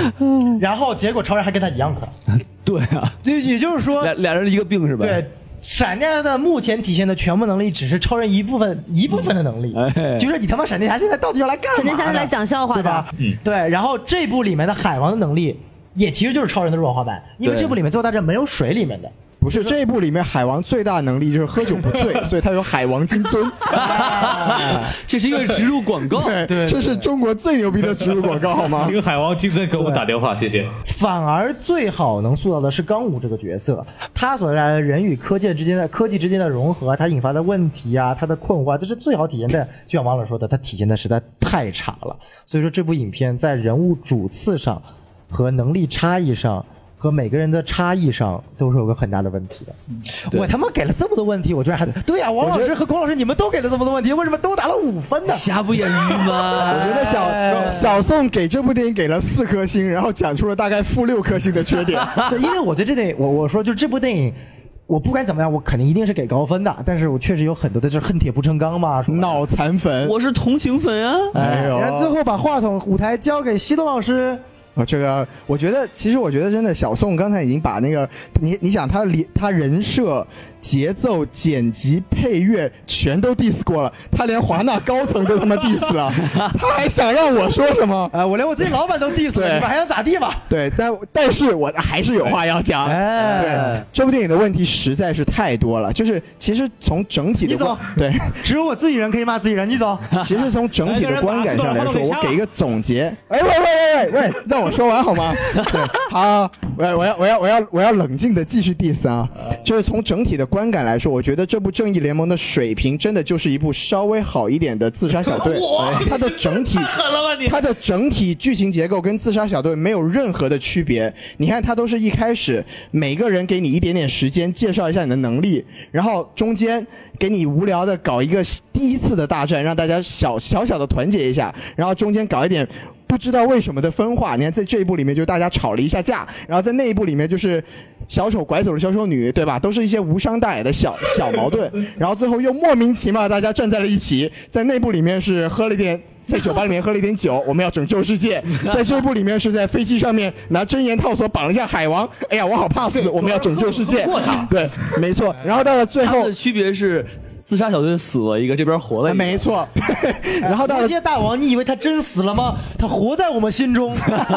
对，然后没有，还有那个什么 Diablo，他你以为他真的死了吗？他活在我们心中，对吧哎？ 对，然后到最后的 BOSS，连 BOSS 都是一样的，就是在那里摆了一个装置，然后在那扭啊扭啊，看着那个旁边的世界变成一个紫色的东西飞来飞去，然后最后就被一个莫名其妙的人给炸死了， 对不对？你们说我讲就各种触手好吗？就不知道从哪儿来的触手。没错，这完这完全就是一部正脸版的自杀小队。很有道对，理哎。然后哦厉害了说完了整体剧情上的问题呢，就是它这里面这个电影里面实在有很多细节上的问题是不能忍的，比如说那我们都知道亨利卡维尔当时有胡子是用 CG 做掉的，嗯这个 CG 应该是我近几年看过最烂的 CG 哦就是。超人都被做出龅牙了，好吗？这你们能忍啊？对他，超人从出场开始，整个笑容就是假的，就是僵硬的，太烂了。这个 CG 是在做的。然后大场面的 CG 呢？你看荒原狼劈开石头那块 CG，我简直不能忍。那现连现在网游做的都比那个强，好吗？这这这是我当时看到是逼这个绝技，我觉得这个对我当时看到那个特效，我都尴尬了。我跟你们说，就是那个劈开石头的那个特技，我真是觉得你们这个也敢拿出来上映，我真是受不了，好吗？对，这个就是细节技术上的问题。然后再从别的角度来说，比如说这部电影里面有很多笑话，其实是非常的尴尬的。就在最开始，超人死的时候，塑造了一个非常严肃的、一个非常沉痛的、黑暗的这么一个氛围。嗯，然后结果，结果超人的女友跟超人的妈妈开始讲起了黄段子。哎这个你们受得了？说，哎，你我最我饥渴的女人我儿子说你是我见过最饥渴的女人。 哇，我就是你这个在你儿子死的时候说这种话，真的适合吗？这个玛莎玛莎小姐。哎，玛莎女士，对，玛莎女士，超我人真在是这，Martha，我不救你了。对，然后后面还有一个段子，就没有这么严重，但是大家在很认真的吵架的时候，小闪突然说，虽然这个时候说不太合适，但是我肚子饿了。你们觉得这些笑话就安插在这种地方实在是太尴尬了，就其是。实小闪的很多笑话都很尴尬。对，其实对这么说也没有错。最讨厌的就是在严肃的气氛下，你去强行搞笑。战斗的时候你搞笑一下，其实对剧情是无伤大雅的。但是你当整个情节是沉重的、严肃的时候，你硬要去搞笑，这就让人非常的难受。哎对，这就是我对电影就是笑点的一个一个这点我一想个理解插一句话，哎我对于笑点来说有一个更大的诟病是什么呢？对就是他有两个笑话在那个预告片里面放了无数次了，是 I'm rich 是吗？不是不是 M Rich 那个还好，那个还好主要是那个哎，就是那个 James Gordon 一回头，所有人除了小闪都走了。对对对，啊，They just vanish, that's rude，然后就走了。哎没错没错就这个这个笑话，这个段子很长，然然后后呢整段看过，整能看过，然后好你就尴尬在他开始放这一瞬就知道，哦，后面的三十秒我全都都他妈看过了，要再放一遍吗，大哥？就这个真的是很毁这个节奏的，我觉得。是这个也是这个也是没没话可说。还有这一个就是他那个去救人嘛，也是啊，我不敢，我怕虫子，我怕什么什么什么。其实预告片里面也有我只是把人家推一下就跑，对这吧？个也很长，是是是是又放一遍，我对真的想打这个剪辑师嘴巴。就是预告片里面的一大部分的这个情节都在正片里面没有出现，可见就是说为了压缩片长，确实舍弃了非常多的一个镜头。哎对然后还有一个什么问题呢？就是刚才一直都没有讲，但是这个反派的设置真的就是现代的超级英雄电影里面最垃圾、最垃圾的反派设 置，就是一个出来的人马上就说我要把这个世界给征服了。 X 战警天启吗？对，这个真是太中二了，就是你就不说天启至少还给他安排了四个骑士，然后换了一个杀马特造型，对不对没错这个不里面干了什么？带来了一堆苍蝇就过来。哎对那苍蝇是怎么来的也没有交代，是不是？其实我们之前唯一见过这个苍蝇，就是在蝙蝠侠的梦里面。哎那它是怎么来的呢？我它到底是一个什么样的背景 呢？我们都不知道。 为什么对吧庄子梦蝶你就梦苍蝇呢？没错，嗯这是为什么你的苍蝇就会流哎流出绿色的汁液 呢？对不对？我们都不知道。然后在这里面还有一个非常尴尬的情节，就是他加入了在这个在这个受难区的一家人，对吧？就是展示出，哎，好像在战斗的地方有人。很惨呐、这个平民受到了伤害，哎他受到什么伤 害了？他把家给钉起来了，苍蝇就在外面飞啊！对啊，我就感觉那段很扯，就是说你定下来了，苍蝇就不会打你对吗啊，那小孩子拿杀虫剂出来干什么呀？对就那段很奇怪，就他在很早之前，在第二第第二次大战一开始阶段就把那个人物给带出来了，没错那个家人，然后好长一段没有，然后又带出来了，对没有好长一段又没有带出来了，然后他最后的一个方式就是小闪把他救了，对，这这家人最大的目的就是让小闪表演了一次小汉推车。就这个按照电影语来说，你的 set up、你的你的铺垫和你的 payoff、你的结尾是存存在很大的。冲突差异的，就是你 set up 这个铺垫铺垫了非常非常多的东西，你会以为这个小女孩是未来的什么角色吗？还是说对于整个剧情有个重大的影响？对，至少要推动一下剧对，情。然后结果最后就是小闪去救人了。 就那个小女孩拿出杀虫剂的时候，我还以为那个杀虫剂真的能杀死苍蝇呢。嚯！我还以为他至少，比如说喷的时候，然后把人家对惹怒了，然后小闪再出来救他，对对对这样子也说得过去，你知道对吧我？以为什么？因为那个时候超人不是还没有复活吗？对第一次，我以为他拿出的不是杀虫剂，拿出来一个什么超人的标志什么之类的，代表他还在相信英雄。然后当那一群虫子进来的时候，是超人会救了他们。嗯，就这一刻，如果按照反正就这是么拿杀虫剂那个镜头完全没有用，我觉得对，就是那感觉一家你这四是口他就妈要搞笑吗？但是这在这个地方搞笑就很奇怪可。能是为了表现战斗种族的强 悍。对，我感觉这这个镜头，我觉得面对那个天启天启我知道魔，叫美国的英雄，请告诉我，我应该叫红色之子吗？很有道去哪理里。了？哎对，因为因为是钦定的吗？呃，对，那一段就是我原来忘说，但那段真的是我看就一脸懵逼，我不知道为什么那段要把它加进去。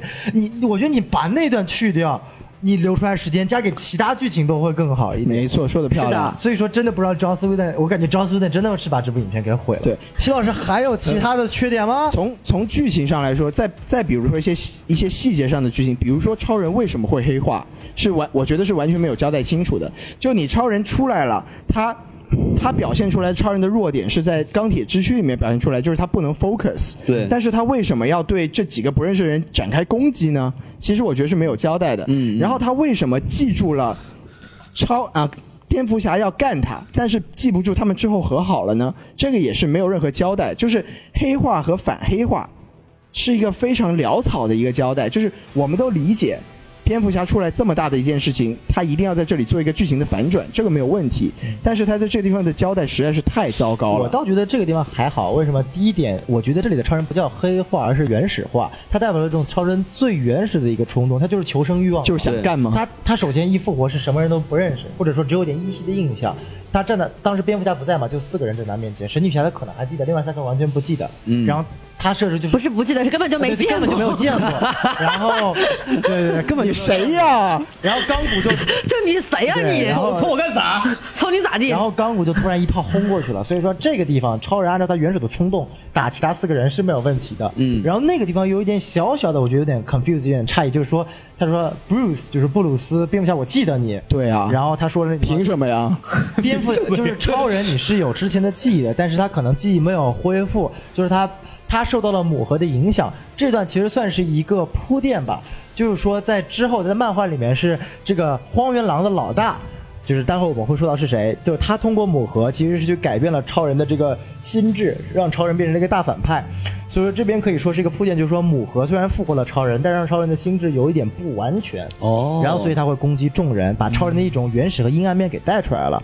然后之后呢，因为还记得在超编里面，闪电侠回到过去，蝙蝠侠说了说 Louis 是关键， OK，那么超蝙蝠侠就记住了，所以这里面的这个 Big Gun 就是 Louis，所以说他还是还是算有一个 set up 和 pay off 的，对所以这段我倒没有太大的问题。小松又成功的说出了一些让我们这些路人懵逼的地方。但哎，我没有懵逼啊，超编是不是有这一段？Louis 是关键，那么这部蝙蝠侠带了 Louis，Louis 他就是关键，所以这个 set up payoff 是完全没有问题的。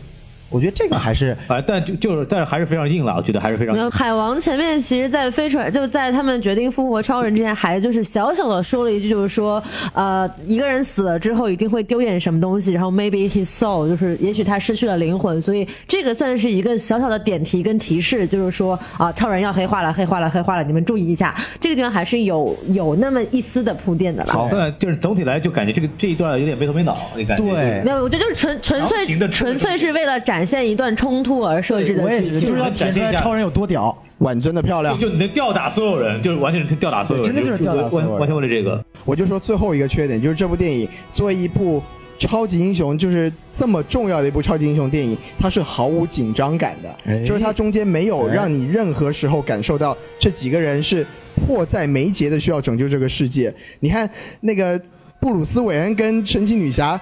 解决问题的方式，先是在河那个河边遛遛弯儿、聊聊天儿，然后你看刚才大老师也说了，就是明明天启魔已经来了，海王还是要先干一瓶酒是吧？然后慢慢的走向这个甩甩头发走向这个海浪，对不对？然后到了海里之之后，还是慢慢的游向了亚特兰蒂斯呀，就没有看出来他真的很着急的要去解决这个问题，然后到最后好像。哎，母盒已经被都抢走了呀！三个人还在在飞机上讲讲笑话，没有，而且还有一个很蠢的点，他们把超人复活的时候，所有人都去抓超人了，根本没有人我想起来那个母对盒还在那母盒就被拿个了飞船里这面个放着，这个是硬伤然后就被拿走了了，这个是我们只能说是编剧这个叫叫怎么说，鄙视我们的智商，只能这么说。真的就是在侮辱这个观完众的全没有智商没有。办法洗这个地方，就这个盒子这么重要，对吧？对，完全说不所有过去人都这没个有点。想起来那个盒子的事情，对，而且当时我在看的时候，我乐出来了，你知道吗？当嗯时就是我第一反应，这他妈好像是个笑点，但是这个节奏和配配乐也不对， 然后我就不很就尴感尬。觉这个灰狼很能捡宜。便宜 啊！就哎气氛有点尴尬，那个时候，我觉得这个地方在漫威里边会是个很好的笑点，它如果设计的比较好，它它它它其实又不是一个真正设计嗯对它的这里笑没有点，所设以计就很成笑奇点怪。对感觉荒原狼经常玩这个吃鸡游戏，看有个盒子，哎，捡起来，可以了，可以了，九八 K，哎，捡起来，厉害了，厉害了！反正我们这边就已经 diss 的就已经这个已经无力了，就已经累了。哎我们现在就再把这个 话筒心累交给上海的主会场。会啊让我们换一个体位。哎，哎，有请大有请大老师来来来，让让让你们在下面休息一下，我上来是吧？哇，大老师要上位了。的，嗯，没有，其实其实真的，你们小宋老师跟西多老师刚刚已经基本上把我们能想到的槽点已经全部都说出来了，但是我还有话要说，就可见这个 这个电影的槽点是有多么的多。不让我说，但我一定要 说。没有，就是我我可能就不从宏宏观的剧情和这个人物设置的角度来说了，因为刚刚都已经讲差不多，我就吐槽几个台词点吧。就第一个台词，我要吐槽的是，呃，路易斯跟超人一起飞回了他们在大农大农村的家之后，路易斯对抱着超人对他说的第一句话是 “You smells good”。然后我觉得那个地方就是我，我当时是在电影院笑出来有了，一种看五十度超人的感觉是 吗？就有一种五十度灰的感觉，而且当时镜头还特写了超人的胸毛，然后哇，我觉得这个就电影就让我觉得说你到底在干嘛？你是想要就下一秒有一种他们两个就要在玉米地里面啪啪啪的感觉，你知道吗？哎，好想看。就我就超人说，好想我操，你有恋尸 癖，对，而且而且关键是路易斯说完这句话之后，超人还回了一句说：“难道我以前不好闻吗？” 就 尬就是完全是在尬聊这两个人。贴近生超人上，贴近生活的对白。生活中也没有人会这样对白吧？刚从棺材里面出来，你生活中没有人会和刚从棺材里面的人说话 吧？ 哎，王老师你很好闻啊！对我们是不是要去一个广场对着一个人说，哎，你们真香哎？水晶这一棺材段哇这一段播不了吧？没有没有，我说的是白雪公主呀，水晶棺啊，对不对？小矮人说，哎，白雪公主真香啊，是不是？对对，削你妈逼！我操，那是烧的香，那是纸 钱烧的香。我我们再把我们再把话筒交回给上海主会长的大老师。大老师还有草药吐，然后就是还有刚刚这个呃，西多老师、和小老师都提到，就是作为这个搞笑担当的小闪啊，就是经常会在一个很严肃的场合说一些特别不合时宜的话。但是我我就看到这个方面，一方面我会觉得不合时宜，很莫名其妙；另一方面，我很替小闪觉得孤独啊。 他一个人在那里开玩笑，就努力的在说出一些很很逗乐的台词，但是根本没有人理他。闪电侠说的所有的笑话都没有人接梗，我觉得特别脱离。就不管你是从呃剧作的角度来看也好，还是从就是正常人的角度来看也好，这都是一件特别奇怪的事情。就他需要一个捧哏就，他他作为一个孔老师，他没有了王老师，他是不行的，对吧？就孔老师，我对不起，老师，就我最后唯一让我感到欣慰的地方，就是大超陪着小闪跑了一跑了一局，就是算是终于有人陪他玩了。哎特，别我来补充一句，就是非常重要，嗯就是这个追追溯到漫画的这个正义联盟的人设来讲的话，这个时候我们缺一个绿灯侠，就是在漫画和动画片里面，绿灯侠是常年跟小闪组成红绿党 CP 的，他们一直是一个处在处在一个互相接梗的这么一个作用在里面。哦，包那么，哎，那么问题来了，孔老师跟王老师里面谁是绿灯侠呢？反正我不打。 哦，那孔老师就哎当最快的男人，王老师就当原谅 侠。来感觉要出事儿然后就是我要说什么呢？就是前面刚刚我们很多人说到，就是说闪电侠的梗，很多时候没有人接，这个包袱冷掉了。就这个效果做的不好，就是因为这个地方其实缺了一个人再翻一句话。就出来了，这个在喜剧结构来讲，这也是一个很失败的这么一个设就定，孔老就需要有一个人孔老师在看电影的时候，一边听他一下面一边接是吧？ 对，就到时候我们会出这个正义联盟什么电台评论音轨版 哈，欢迎大家到到到时候购买啊。对，然后说到这儿，还有很重要的东西，就是我们刚刚说了，我们在很开头的时候说，我们今天要说一个关于闪电、关于绿灯侠的问题，哦终于可以说出来了。哇哦这就，是好重 要！然后我们这这一集的这个问题呢，就是听到这里，大家可以听仔细啊，大家可以把自己的那个收音机给关掉，不是把收音机关掉讲反了，把自己的电梯给关掉。然后我把们电梯关掉是怎么回事？我们的问题呢，就是这个绿灯侠的这个绿灯呐、代表了这个他的哪一种情感和特点？然后小宋，你要不要回答一下？好的，答案就是意志。大家就听到这个回答以后呢，去这个左下角的黄色泡泡条点击以后去参加我们的这个活动，然后我们就说到这儿了，然后我们进行下一个问题，大老师继续吐槽吧，熬哦夜。好，然后接着刚刚的槽点继续往下说啊，除了除了小闪的这个笑话特别孤独之外，而且我就是刚刚说到打斗的设计，我觉得这个动作设计也很蠢。就举个例子是什么呢？超人跟女侠两个人在那儿对峙的时候，没有采用任何有意义的优雅的打斗动作，而是很干很硬的用头撞了一下对方的哎头，然后女侠对铁头功，然后头功啊然后女侠也特别就是干脆的回撞了超人一头，然后超人又怒了，直接把女侠撞地上了。就这这种这种这种超级英雄的打斗场面，就让我觉得特别像幼儿园小朋友在打架。但是我作为一个真被被人这么打过的人，我表示这种撞头真的是很痛，而且就是撞头会很疼，然后会马上控制住别人，但是又不会流血，是一种很有效的方式。就就是女侠女侠扭头的那一瞬间，我以为她脑震荡了，你知道吗？ 我真没想到孔老 师认真认真的聊起了撞头的风险。 我也没有想到孔老师他真 的在聊撞头这个合理合理性。对我我们的我们的电台就是这么的意外，就是永远充满了惊喜。我们的知识面就这么孔广，老师一听就是有生活的人，最后，最后再说一点，就是这个是国内看片的观众才会遇到的问题啊，就是这一次的字幕翻译是，就我觉得可能是比《敦刻尔克》还要糟糕的一次翻译。就《敦刻尔克》好歹它只是说就是语义上啊，home 翻译成祖国和家的区别，而这一次的翻译呢是直接漏点了啊，不对，不是不是漏点了啊，就是漏掉了很多其中的含含义，以及错误的翻译了其中的含义。就是举两个例子，第一次是神奇女侠第一次登场的时候，是那一帮恐怖分子要炸掉四个街区，然后呢，就是那个恐怖分子看到女侠这么牛逼，他问了一句说：“哎，你你你是谁？”然后女侠说：“I am a believer。”然后中文的翻译是“我是你的敌人”。就是我觉得，哪怕是初中英语水平的人都能听得出来，“I am a believer” 的意思是我是一个有信仰的人，我相信、这个哎或者他指的是超我是超人贾斯汀比伯的粉 丝，是 believer 不是 believer，我知道反正就是呀，我我是听像不懂呀。 你你你别走，闹开。然后然后他他的意思是说，我还是相信超人，相信信正义的力量的。然后在这里翻直接翻译成了“我是你的敌人”，这个高下立马就能够看得出来了，对吧？对它背后的一个隐身意义。背后的隐身意就掉了直接给去掉了，因为因为这一段是直接出现在就是呃开头那一段，就是啊、信仰崩塌，然后世界秩秩序混乱的那一段之后，这个明明这句话是把前面的剧情给浓缩了的一句话，而在这儿变成了一个普通的对立关系。嗯，然后第二点是那个在挖超人坟的时候，小闪也是讲了一个笑话，他就说，呃，我们去挖超人的坟是那种耶很高兴的去挖，还是那种 会变成像惊悚片一样的那种去挖？这个惊悚片它在这里其实是有一个很明确的电影致敬的，那个电影的名字叫做《宠物公墓》，是一个很经典的一个恐怖片。然后他在这里直接就是可能为了避免这个观影的门槛过高，直接对直接把它这个片名略去了，变成了一个惊悚片。我觉得这个对于这个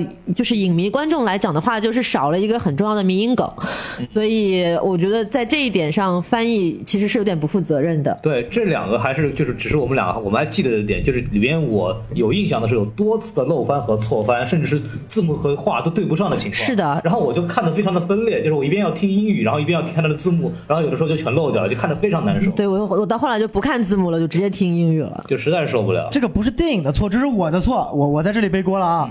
这个我在华纳干的就是搞字幕的，我的你错是。审核字幕的那个人吗？不不不，我不是编字幕的，我只负责审查字幕的。但是我看到的字嗯幕似乎不是这版字幕呀。没有，因为是这样的，就是哎，作为一个前字幕公司的工作人员，哎来来来说就是这个字幕，就是说呃，一般国外电影在引进中国的时候，官方会配一个字幕，但是中国的上映版本是否采用这个官方所配送的这个字幕是不一定的。对，所以很有可能你们审核到的字幕跟最终上映版的字幕是不一样的。所以说我辛辛苦因为这苦个编的字幕，最后国内没有用。很有可能是这样，因为因为因为它这个是译制片厂有参与这个发行跟购买的，所以说很有可能这个字幕在后面审核的过程当中进行了更改，就是说最后可能在后面出 DVD 光碟的时候，这个字幕就会变成呃小宋教审的那一那一版字幕了。哎，就是我们还是要注意这个问题，就是扎克现在的片子呢，请看蓝光版， 谢谢。对，尤其还有后面导演剪辑版也很重要。嗯对哎，然后我们就把这个非常非常非常漫长的吐槽完，完善的吐槽告一段了，然后我们看鼓个掌吧，吐了这么多槽，大家都不容易哎啊。啪啪啪啪啪啪啪啪啪！好，然后我们又到了一个我们的非常欢喜欢的传统环节，就是王老师啥都不知道提问题的环节。哎我相信大家很路人粉或者是非粉丝或者是普通观众看到有很多的问题，虽然说这部电影对已经对那个路人非常友好的一部电影，但是还是有很多隐藏的很有意思的小彩蛋可以给大家讲讲分享分享。然后王老师也有很多问题，其实他作为一个 Jon Snow 是吧，他人设一直没有崩，非常好。让王老师开始提问了，OK。对，你看没没有发现吗？就是这么多人，这么多人的人设崩，只有我的人设没有崩。哎，证明王老师不是巨蟹座。哎，我是证明王老师也是一个很持久的男这位人。王老师不能射，对哎始终如一的处女座，是不是大老师？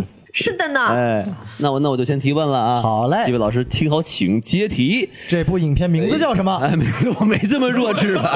不至于不至于。就是，首先我就想说啊，这个这个这个荒原狼啊，哎，砰的一下就是从天而降了。这这哥们儿，首先这名字干嘛叫荒原狼，我就觉得挺怪的这名字，嗯哼，？因为他长得跟狼一点都不像。对，为什么不叫森林狼呢？哎他长得很像羊，我觉呃，得为什。么不叫荒原羊呢？就是他到底是个什么玩意儿啊我自发接题。嗯哎，这个荒原狼呢，就首先在漫画里面有这么一个星球叫做天启星。哦这个星球哎呢，就是说这个也是这个大反派荒原狼的这个来源地。老家，哎，然后这个荒原狼产地哎，产地原产地天启星。嗨， 这个天启星 Fantastic 天启星哎 and way to find them。嗨，这个天启星的英文名叫做 Apocalypse，它是取了那个英文名叫一个同音叫做 Apocalypse，就是天启的意思，嗯，就是 X 战警，就是《X 战警》里面那个天气气， ，Apocalypse 就代表了启示录世界的毁灭。也不知道谁抄谁，嗯哎，对然后这个荒原狼呢是天启星军团的一个领袖，一个角色，是个官儿。哎，所以它来这个这个天启星它的一个功效就是说侵占世界上各个各个宇宙，坏人啊一个一个地球，嗯啊、不是一个一个一个星球。然后所以说这次他也说我要去攻占并且同化这个星球，哦所以说荒原狼呢就带着他的军队一群这个叫做类魔嘛 Parademons。然后外加三个母盒，想把整个地球给同化。嗯我们中间看到有一个有一个镜头，就是说它可以在瞬时瞬地把人类的军队转化成天体型恶魔。哦这也差的能力，就是说他每到一个星球。然后就把这个星球的变成他的殖民地。这电影里好像没有体现出来哈。有呃，有一个这样的镜头有在远古大战里对面就，一一个人，然后就被当场就被改变呃改造成那个天体型的恶魔了。哦，。哎，所以他他的对，就是目我一个人类，怎么就被选选成了天体型的恶魔呢？ 就变成昆虫了 叫验尸了。哎，对对对，所以说他这个荒原狼的目的呢，是每攻占一个星球就同化一个星球，把这个星球上所有的住民都变成类魔，然后呢扩充自己的军队，再攻打下一个星球，哦直到哎，他我觉得征服这个全宇宙人设听起来特别耳熟啊， 特别像《权力的游戏》里面的那个异鬼，哎就特别特别有 White Walker 的感觉，走到哪儿，然后就把他打死的这个尸体变成了尸鬼，然后就加入了他们的尸鬼大军。对对对，其实我我仍然觉得她很像魅惑女巫啊，啊， 他也很像雷神三的反派海拉。对，对吧？也是要去征服每个地球的。然后说到海拉，你看海拉和雷神存在的一个叫做阿斯加德啊，是所谓的这么一个。不同维度的跟地球，嗯那么这个天体星呢，它也不是一个仅仅的是一个同一个宇宙中这个不同的星球的存在，它是一个属于一个更高维度或者是一个不同维度的一个存在。所以说，你还记得这个在在这个呃整个字幕表放完了之后，有这么一句话，就说 The fourth world is created by Jack Kirby。哦就是翻译过来是第四世界是由 Jack Kirby 这位人给创造出来的。 J. Kirby 是谁 他不是呢？这位人，他还是这支 Jack 笔。 Kirby 呢是被誉为跟漫画之父 Stanley 同一个地位的人，哟，那他可没有斯坦利有名啊。那是因为 Jack Kirby 早死了呀。嗨，哎，要是漫斯丹利早死了，斯丹利也没名儿对吧？哎对，就活我得久的才是艺术家，知道吗，各位？我我们在这里要慢慢说啊，说的太快了，对死者不尊敬。哎，这是论这个这续秒的重要性啊嘛，对吧？你看他就还活着，对吧？哎哎，那既然说到这个什么什么 Fourth World 第四世界啊，哎那这又是个什么东西呢？毕竟毕竟咱们是第三世界的人民嘛，对吧？哎哎，这个王老师这个很。这话好像不是很对的样子。 对的，就是这样。在漫画宇宙中呢，我们地球所处在的这个宇宙维度，它就是属于叫第三世哦，界。真是第 三世哎，界，这个是第三世界。同一个地球，同一个第三世界。哎，牛逼牛逼！这个第四毛 泽世界，东思想光荣正确伟对大。对对对，所以啊，对我们要把他复活呀！哎呦，我这等会儿哎说清楚了，母盒在哪儿啊？ 太危哎险呀，了。王老师啊，你其实是荒原狼的近亲啊！还好嘛，哎，第四世界就是第三是一个更高维度的一个存在，也就是说由荒原狼所跟荒原狼一类的人所存在的这么一个维度。然嗯后这整个世界观包括荒原狼啊，荒原狼只是这个世界观的一个人物。 OK 这 Jack Jack Kirby 为什么伟大？他其实是本来想把整个这个星球这个第四世界这个概念啊。原来给漫威的，嗯他是想把这个漫这个概念给漫威的雷神这个宇宙啊的，创成创成九界是吗？对哦阿斯加德什么的。然后结果就没用，呃漫画漫威就没变成用，外星人了。哎，然后 Jack Kirby 说：“操你大爷，漫威你不用，那我给 DC 去。”哦哎，然后就创造了这 DC 的第四世界。嗯其实现在漫画中还有第五世界，但咱们先不说，先说第四世界，就是第四世界就是个所谓的这么一个新神存在的一个世界。哇其实像这个呃。这个电影里面，那个荒原狼看到神女侠说了一句话，说完那句话的时候，我其实也很激动。为什么？就简简单单一句话，荒原狼跟那个神女侠说：“你身上留存着旧神的血液。”嗯哎，那么旧神和新神是什么？这个也很好玩儿。是就是说我们看神奇女侠，她是属于希腊神嘛，对所以说我们也看到这个在远古大战里面有什么宙斯啊、阿瑞斯啊一起打这个荒原狼。那么像宙斯、阿瑞斯啊这些希腊神，包括北欧，就是 DC 宇宙里面也是有索尔这群北欧神的存在的。哼，。对对对，这个地就是我这个地球神啊，它是属于旧神的一个存在，它是第三世界的神。嗯哼，那么呢，新神就是像这个荒原狼啊，以及荒原狼的一个主子和他存在这个天体星的所有人，属于一个新神的存在。新神杀了旧神，把旧神的血液融合了，创造出了新神。哦，哎新旧更替，哎，新旧更替。把这个旧神赶到了一个小岛上，哎嗯新神呢就统治了整个世界了，是吧？对对对对，所以你看嗯这个、这个这个《神奇女侠一》里面说这个旧神全死光了，哎所以说这些新神给其实杀了没。有，哎赶到小岛上了，想独立去了，这帮人。哎，对对对对对对，哎呀，这个思想很危险啊！哎，思想不要僵化，神力女超人就是上海 了，所以这口音是吗？哎呀，对，我们要用爱发电。哎，神力女超人呢？嗯，哎， 神力女超人的英语也非常的好，啊？所以他想差一神力英 文。什么 鬼？哎，前面说到这个荒原狼和他的主子，嗯、比如说荒原狼呢是有一个更高阶的存在，他是天启星军团的一个统领者。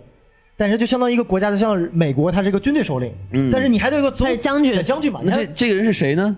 哎，但还有一个总统一般的存在，对不啊对？就是他就可以去钦定荒原狼是吗？哎，这荒原狼其实在这里面说过了，他说了一句话叫做 “for dark side”。 For Dark 为 Side，了 dark side，这算是个双关语是吧？哎，这个 dark side 的一般人就是哎黑暗面，黑暗面是个啥子喽？哎但是他就其是原力啊，还有那个光明面和这个黑暗 面。哎，星球大战你串戏了，哎，哎这个 Dark Side 呢，其实呢是 DC 宇宙一个非常重要的一个存在，它叫达克赛德，直译过来，哦然后音译是吧哎，音译过来，也有种翻你译好，我叫黑面。哎哦你这人啊，这名字不好啊。有种翻译叫做这是大老师新的英文名吗？哎就是我的脸，我们这个电台厉害了，君主哎嘛， 牛逼牛逼牛逼！大老师原来是大反派啊，达克赛德，大老师你是们都没有发现吧？大老师要开始清定谁是第一任黑冰原狼了是吧？对对对对对对冰原狼大荒原又狼，啊串戏了。对，牛逼牛逼牛 逼！哎，说到冰原狼，其实其实这个饰演荒原狼的这个演员，还真的跟冰原狼有那么一丝的关系。哎这个演员是在《冰权力的游戏》里面饰演塞北之王曼斯雷德的那位。哎， 哎，对厉害了，，话说谁是曼斯雷德 呀？对对对王王老师真的是什么都不知道啊！我们什么电台有什么都不知道。 哎就是最早那个 Jon Snow 投靠塞，就是投靠野人的时候，那个野人的首领就是塞北之王，哦是吧？王老师，你投靠的人你都不记得了，啊，我野人是什么呀？就是比较野嘛。可以了，继续吧。哎，嗯哎我前面说到这个达克赛德啊，这个达克赛德还有一种翻译过来叫黑暗君主，但两种翻译都代表了他是 DC 宇宙中天启星的一个王。嗯，然后呢，他是整个正义联盟系列最大的一个反派，也是最厉害的反派吗？对。然后这么说吧，就是说漫威宇宙中现在最大反派是不是叫灭霸？对对对。哎，灭霸的人物原型就是这个达克哎，赛德。灭霸英文是什么呀？ Thanos。哇，这名字听起来酷多了啊！哎，当然这个更酷好吧，还有这种黑暗面的感觉，嗯哦，对吧？是是是，但是漫威当年就是 Thanos 这个灭霸的这个名字，呃，这个形象和概念是达克赛德给抄过来的。嗯嗯嗯，哎，然后说达克赛德为什么这部没有出现呢？为什么呢就是把它留给正义联盟之后的，哦哎就是正义联盟三的一个大反派。对，就是到第三阶段才能让大反派出来嘛，哎跟漫威一样。哎，不跟漫威就一样，漫威是现在是复联几来着？复联三哦，他得复联四才出来是吧？复联三出来哦，。复联复联三出来。嗯所以三出来了对，。所以说这整个就是感觉灭霸虽然是源于达克赛德的，但是灭霸先在电影中登陆了，哎，嗯他这个形象不会也很像吧？真的很像。 呃，理论上来说，达克赛德更酷一点，但都是那种很大只的，然后看起来很 powerful 那种力量型的反派。那他不会要什么手套之类的吧？哎，那没有，那哦没有。太好太好，所以这个啊，包括你问的荒原狼啊，我们到第四世界新神旧神，到这个达克赛德，它代表了整个 DC 宇宙的这一个扩充，扩充到了一个外星的一个层面，并且把一个不同维度、更高维度的一个反派给带入了整个 DC 宇宙，所以它把整个这一部是更加的就是把整个 DC 宇宙给扩充出来了。就画了一个很大的饼是吧？哎，至于能不能吃完，这就是问题了。对对对。好，小宋老师牛逼，鼓个掌！啊叭叭叭叭叭叭。叭叭叭叭叭叭叭！但但是我这个问题还没问完啊，就是有啊你说关于这个，说回到这个电影，就我最不喜欢的这个钢骨啊，就是首先这个人就让我很懵逼，就这这个人的能力，好像他就是能跟机器对话还是啥的，反正呃我不是很明白他怎么来，为什么会有这个能力？你们谁能给我解释一下吗？啊，这个是这样子的，就是我我来这个稍微回答一下，钢骨这个人就在电影里面有介绍嘛，他是一个就在电影里面是那个哥谭大学的一个橄榄球队员的队长，然后他是一个拿到橄榄球奖学金的这一个非常有前途的这么一个四分卫，然后但是呢，他爸爸呢是这个星辰那个 Star Lab 的这个实验室的这个老这个首席科学家，但所以因为他爸很看不起，就是拿这个打橄榄球的这个儿子，所以他们俩父子关系非常不好。哦，这是有个有一个前提，所以他跟他的关系，他跟他爸的关系本来就有一个问题，在这个爆炸之前。然后根据新五十二这个新版里边，其实就跟电影里很像，就是因为达克赛德他们这帮人，就这帮人的这个反派入侵以后，造成了这一个大爆炸。钢骨这个人。因为正好来找他爸，理论说为什么你不来看我的橄球橄榄球赛？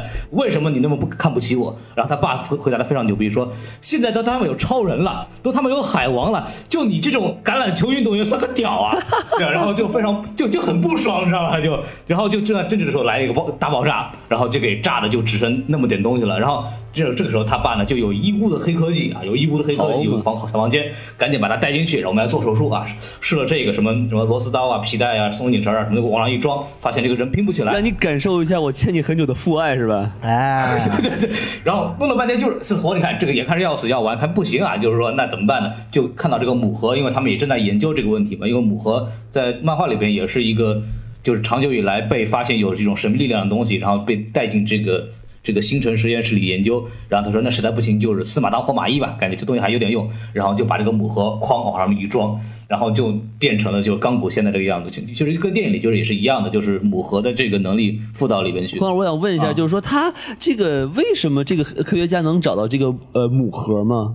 这他怎么找到的？有解释吗？到他他不是他找到的，是如果我们从这个《正义联盟战争》的这个动画里边来看的话，其实这个母盒的作用呢是让达克赛德入侵地球的这么一个通道的开关。哦，当达克赛德准备入侵地球的时候，他这个开关呢就会这个本身这个母盒呢也会发信号，就会有全世界各地像蝙蝠侠这帮人就开始找，然后就正好找到以后，因为当今世界谁最聪明呢？就把它放到这个星辰实验室，让人过来来研究一下，然后就相当于就在实验室里面被研究着。哦，就这个钢骨他爸这个塞拉斯 Stone 呢，就是主要来研究这个母核的这么一个科学家，所以他有母核这个东西。然后他相当于就是母核这个东西呢，也就算司马当活马医就想治治儿子，结果就制成了一个机器人。好对嘛，对，然后钢骨就是说，主要它的这个这个能力呢，就是在电影里面体现的是一个就是跟机械的对话，当然他的手法比较粗暴，用触手，当然 anyway，但是 对，而且他有那它个是插入式的对话，插入式对话，就是哇哦对话完了以后，机器都非常满足，哎呦我的妈呀！哎机器脸小红脸儿，对，这都没有关系，这都没有关系。但他还有一个就是随身就是附带的所有的这种兵器，就是他想要什么东西就可以变成枪、变成炮、变成什么东西，他都可以发射。然后包括他本来就是一个超级的计算器，然后他有超强的计算能力，相当于就是给这个整个团队加了一个行走的 AI 行走的计算机，然后对行走的 AI。对，但是我有个问题啊，就是为什么超人在跟他对视的时候，他会控制不住自己，然后发射了一个炮因弹？为超它里边用的是母性的东西啦，母性在理论上其实是跟达克赛德有关系。我哦，所以他是本能的这种对抗嘛，就是说、啊我跟超人之间有一种就是是是这样的，就是说钢骨这个人物为什么在近些年来能够成为代替火星猎人成为正义联盟这个起始成员，包括这些年这么火，就是因为他代表了现代社会中人与科技的这种到底谁更加占到主宰性的这么一个话题。哦，所以说。呃，钢骨这部影片有体现出来，我控制不了我的身体。其实，在漫画中的一个非常重要的一个讨论点，也就是说，钢骨到底代表它的是人的一部分，还是它科技的一部分？因为它真正厉害了嗯是来自于科技，它科技的一部分。但它就是有很多的那个反派曾经就跟他说过说，如果你能抛弃到人的部分，让你整个身体都被科技所占有，你会变得空前的强大。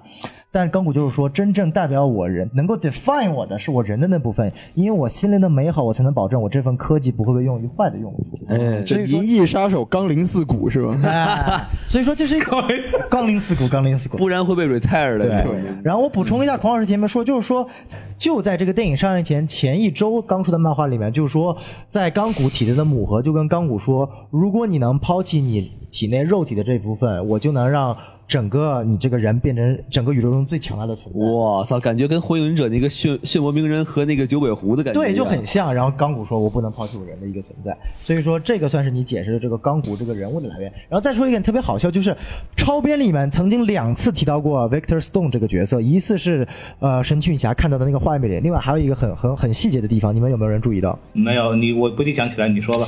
你们还记得就是第一次就是两个警察不是去探那个蝙蝠侠在不是在那个拷问病人的那个呃拷问犯人的那个呃那个仓库里面嘛？而你说那个电电视里边他们的比赛是吧？对，电视比赛的时候，啊歌坛不是远比分那个橄榄球是比分远落后于那个大都会的嘛。嗯然后那个那个那个播音员就说了一句：“哎呀，要不是因为歌坛这个少了一个他们优秀的四分卫啊，不然也不会搞导致成这样。”哇，哎，一个非常对对对非常非常小的彩蛋。这埋的也太深了吧？对，这个是我上个星期重看一遍最终剪辑版的时候我看到的。就院线应该就看了两百多遍那个 超哎对。冤线蛮也有是吧？院线版应该也有，我不大记得了。有有应该是有的。对对对嗯对对，所以说这个非常非常小的，正好提到钢骨了。厉害了！哎，还有其他什么问题吗？那我再问一个啊，就是说这个闪电侠和他爸，他爸到底是为啥就被关到监狱？他爸罪有应得啊！啊，对罪有应对对，得活该是吧？哎闪电侠一过去，对对对呸，先呸这个玻玻璃上。随地大小便是死刑，你知道吗？ 哥谭市这国家，这这哥谭市这城市真不错。就歌坛市民民工淳朴嘛，一般都是这样。哎，民风淳朴，歌坛市，人才辈出，阿卡姆。 但但实际上这个不是歌坛市忠诚的这个这个监狱啊。然后咱们就说回到这个沈殿霞和他爸的问题，是这样子的，就是在电影里边也提到了，就是说。他们认为闪电侠的妈是死于闪电侠的爸的手上的。然后因为闪电侠当时年龄太小，所以说他相信的不是他看到说不是他爸干的，但没人相信他，因为除此之外没有任何其他的证据和指向能解释这个问题，所以就法法院就认为呢他爸是有是确定是把他妈杀掉的。哦当然这个东西按照漫画的一贯套路肯定就不是这样子的了。然后那肯定，但是在漫画里边原设定就是说是另外另有其人把他那个妈给杀死，那是谁呢？是闪电侠的一个粉丝叫逆闪电，叫 Alex Wong。这个人呢是来自于二十五世纪的这么一个人，逃嘛，就是在遥远的几百年之后遥远的东方，还有一 哎条龙，没有没有，就因为闪电侠后来就成为闪电侠以后，给忠诚有极大的贡献，然后给他弄了一个博物馆，叫闪电侠博物馆，哇哦非常啊中二，非常中二。然后他就有人特特特别喜欢这个人物，然后就特别好，就感觉哎，我们这个一定要要跟他弄到一块儿。他自己呢又特别想成为闪电侠，然后也是经历一个意外以后，就重现了闪电侠这个实验，就他也有了这个逆向的神速力。然后他有一次在看见这个闪电侠博物馆的时候，就看到说。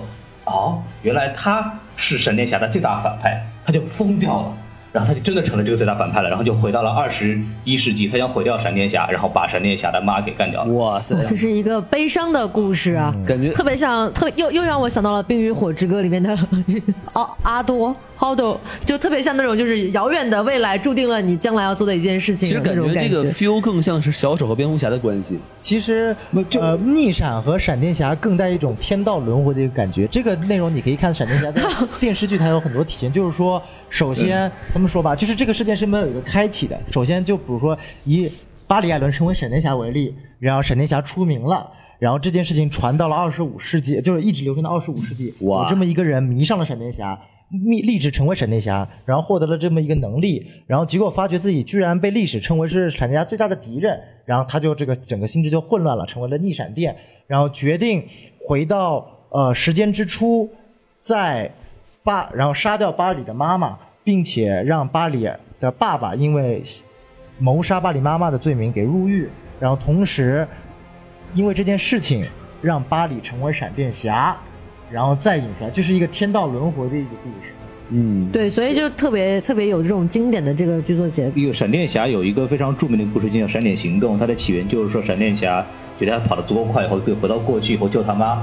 但是发现他如果真的就是打败逆闪电，把他妈救下来以后，这个世界整个就变得非常混乱。这里边就体现这个改变时间线造成的严重后果，其实就是一个很悲剧的故事。就是闪电侠，他想成为闪电侠，想活到一个正常世界里，他妈就必须得死。嗯，他有能力去救，他也不能去救。对，这个这个其实呢，就跟我们看到的《哈利波特与被诅咒的孩子》里面的剧情是一样的对。哈利波特想要成为哈利波特，他的爸妈就必须死。随便改变历史会出事情的那个魔都魔都老师已经那历史的车轮滚滚向想前，是吧成英雄，必死父母。哎或者就是你妈妈叫 Martha 对吧？就是也哎也也行。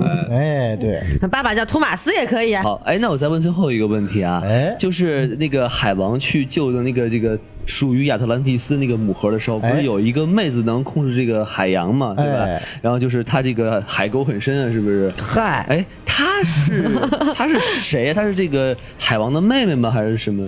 哎，她是海王未来的老婆。哦，不是妹妹啊！哎，但呢，她一开始接近海王的目的是刺杀他。哇，厉害了！啊，是这样，就说，呃，我们知道绿灯侠有一个很很大的一个宇宙世界观，嗯这个海王呢有个很丰富的一个海洋世界观，就是说，呃，亚特兰蒂斯呢是海里城嘛，它其实只是海底整个七海之中的七城之一，哦，总共有七个城市，亚特兰蒂斯只是其中之一最大嗯的一个城市，然后呢，魅拉是来自于第二大的城市，就是叫她有七个很大的 family，然后互相就打、哎是吧？哎，对对，很像，就是所谓的七个不同的海底种族，哎，海底总动哎，员，海底总动员，哎，尼莫，尼莫，尼莫，尼莫，大家都在找尼莫。哎，我，哎，你们都翻进尼莫了，我翻进 Dory。呃，第二城就叫泽贝尔，是一个地方。泽贝尔呢，在现实中也有对应，它就是百慕大三角所存在的那个地方。呵好地方就它那个地方就是沉船经常多发的地点，它就也是一个海底王国。百慕大三角那不是杰克船长发家的地方吗？哎，所以说这就是一个很好玩的梗，待会儿再说啊。亚特兰蒂斯它是一个国家嘛，有国家就有罪犯，对不对？哦哎有罪犯就有关押地，是不是？对，比如他们就专行门把政监狱什么的，就是那哎种地方。他们就是专门把这个泽贝尔打造成所有亚特兰蒂斯流放的，呃，这个这个牢呃逃犯和一些罪犯的一个监狱。哦然后就经跟阿过斯卡班一样是吧？对，很像。但是经过历代的循环了之后，这个监狱它自己形成了一个国家，有了自己的王。然后呢，魅拉是这个王的其中一代王的女儿，嗯，这个他这个国家感觉很像澳大利亚，是不是？嗨，然后他就被指派一个任务，说要去刺杀海王，因为等于说泽贝尔就跟亚特兰蒂斯世仇嘛。是然后魅拉就派过去刺杀那个海王了。结果呢，刺杀到一半，不对啊，我爱上海王了。就是他的沟比我还深，刺的方式不对啊，对，就原来他是要捅海王的结。果被海王给捅了一棍。哎，对对对对对对对对，就是这么一个理由。哎然后在这部影片设定中，你可以通过他的一个对话看出来，他们目前还没有成为夫妻呢。感觉关系也不是特别好，哎，就一种比较紧张的关系，哦嗯嗯就可能一种刚刚成为男女朋友之间这个比较喜欢争吵的环节吧。哎，是是，哎，然后其中也有一句话提到了说，有一个提到那个 Atlanta 这个亚特兰大这个人的名字，嗯这个人是谁呢？是海王之海王的母亲，是亚特亚特兰蒂斯上一代的女皇。嗯，海王是怎么诞生的呢？是有一天亚特海王是玛莎生的吗？ 嗨，叫亚不是叫亚特兰大吗？哎，是吧，对，这个亚特兰大呢，他有一天那个来到了海这个海边，嗯然后看上了曼彻斯一个特嗨，看一看，然哎，后这不是凯西·阿弗莱克吗？哎，哎呀，怎么天天跟蝙蝠侠扯上关 系了？哎，海王啊，都串上了哎，其实你是我弟弟的儿 子，叫爸爸。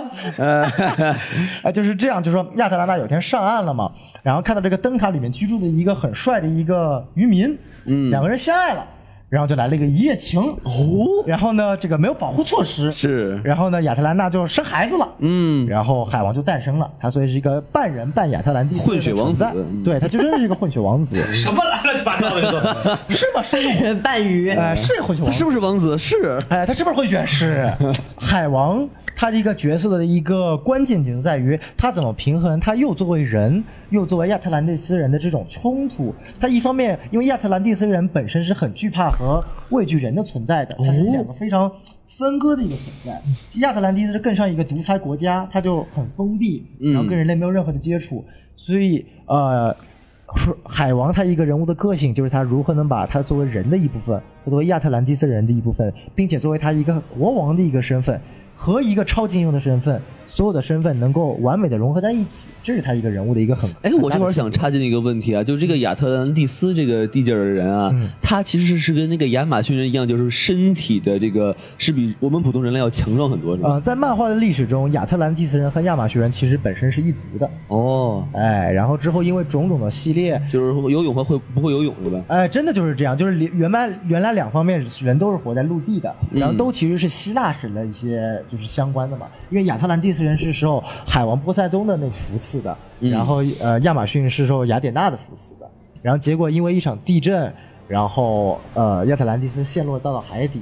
然后一部分居民活了下来，然后经历世代的改变，最后形成了可以在水里生活 的人。就具体参见这个物种的起源是什么？啊哎，达尔文物种起源，用尽废退，物竞天 择。哎，所以说，就为什么这个海王也可以当肉盾的原因是吧？对对对对对，前面大老师不是提到说这个加勒比海盗的杰克船长也是百百慕大三角起源的吗？，对，哎、所以这个提到一个梗啊，是一个演员梗哦。哎，这个魅拉的演员是谁呢？谁呢？哎，谁呢他叫 Amber Heard，哎，然后是 Amber Alert 的那个妹 妹，哎 Amber Heard 妹妹 Amber Heard，哪有这么算哎，的？这个杰克船长是演员叫什么呢？Johnny 嗯 Depp，格林德沃，哎，这个 Amber Heard 和 Johnny Depp 人之间什么关系呢？什么关系呢？前夫前妻。哦，前夫的爱哦，老夫老妻，哎，都是从这个泽贝尔这个地方发家的，是啊哎，一个人被海王捅了，哎一个人最后当上了海盗王，说明在未来什么。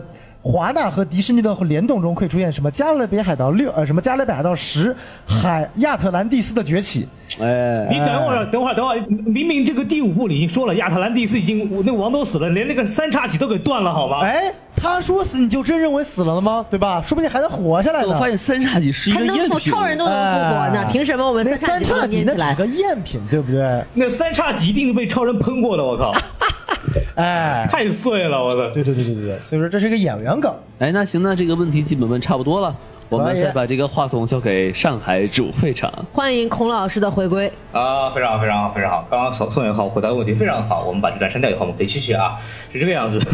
没有，就是刚刚王老师的问题问完以后，然后我其实其实里边还有很多东西是有些点我们可以值得去说的，因为它里边还有很多的草小的彩蛋，还有一些小的细节可以带大家讲一讲。比方说，就是我们刚刚看到里边，就是中间有一段，当第一次荒原狼入侵地球的时候，刚刚这个王老师问的问题还是这个比较这个电影里面比较重大的一些一些问题和点啊，但是这部电影里边就 DC 的电影有一个很大的特点，就是埋的这种小的细节和彩蛋确实非常非常多。然后我觉得我们可以在这儿给大家再补充几个比较好玩的地方。好，就首先我们会注意到一个地方，就是在这个在这个电影里边开启的时候，荒原狼第一次的就时间线上第一次出场是他。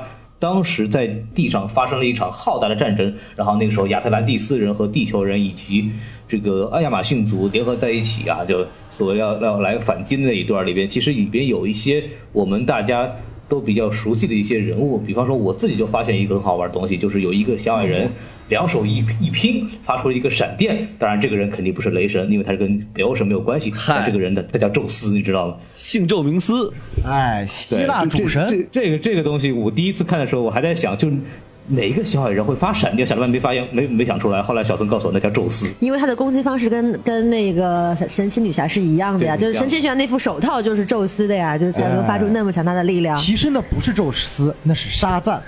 滚滚滚滚滚滚滚滚开了！所以杀到那时候所以还那就是神奇女侠的爹吗？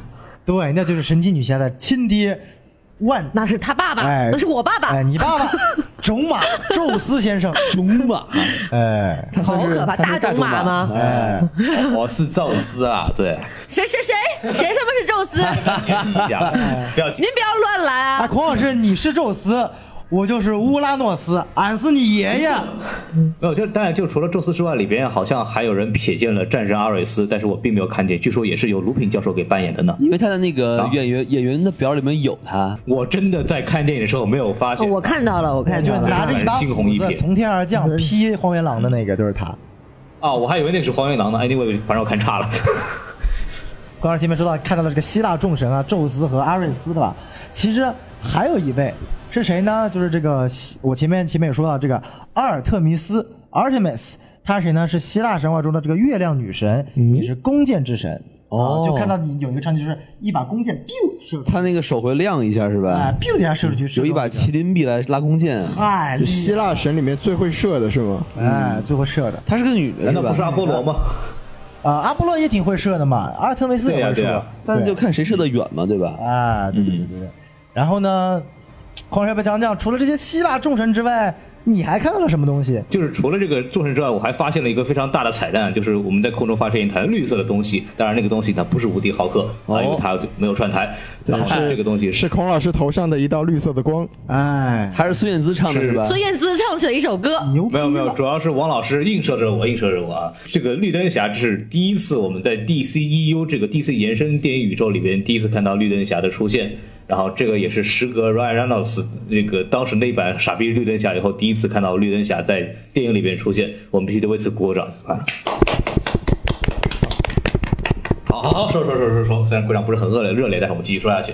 然后绿灯侠就是大家可以看出来，就是说我们一般来说这个叫正义联盟七巨头是有一个概念，就是正义联盟这个最早的这个七个核心人物，但是为什么这个电影里边只有六个人呢？是因为少了绿灯侠这个人。然后这个也是绿灯侠这个概念第一次在电影里面出现。那绿灯侠是一个什么样的东西呢？是这样子的，就是在遥远的宇宙里面啊，然后有一帮小小小绿人、小矮人，然后他们就非常牛逼，小蓝人不是小绿人，青翠蓝胜于绿嘛，对吧？没有我关跟系。你说多少遍，上海人会管蓝叫绿，管绿叫蓝。要跟我们地狱杀上海人。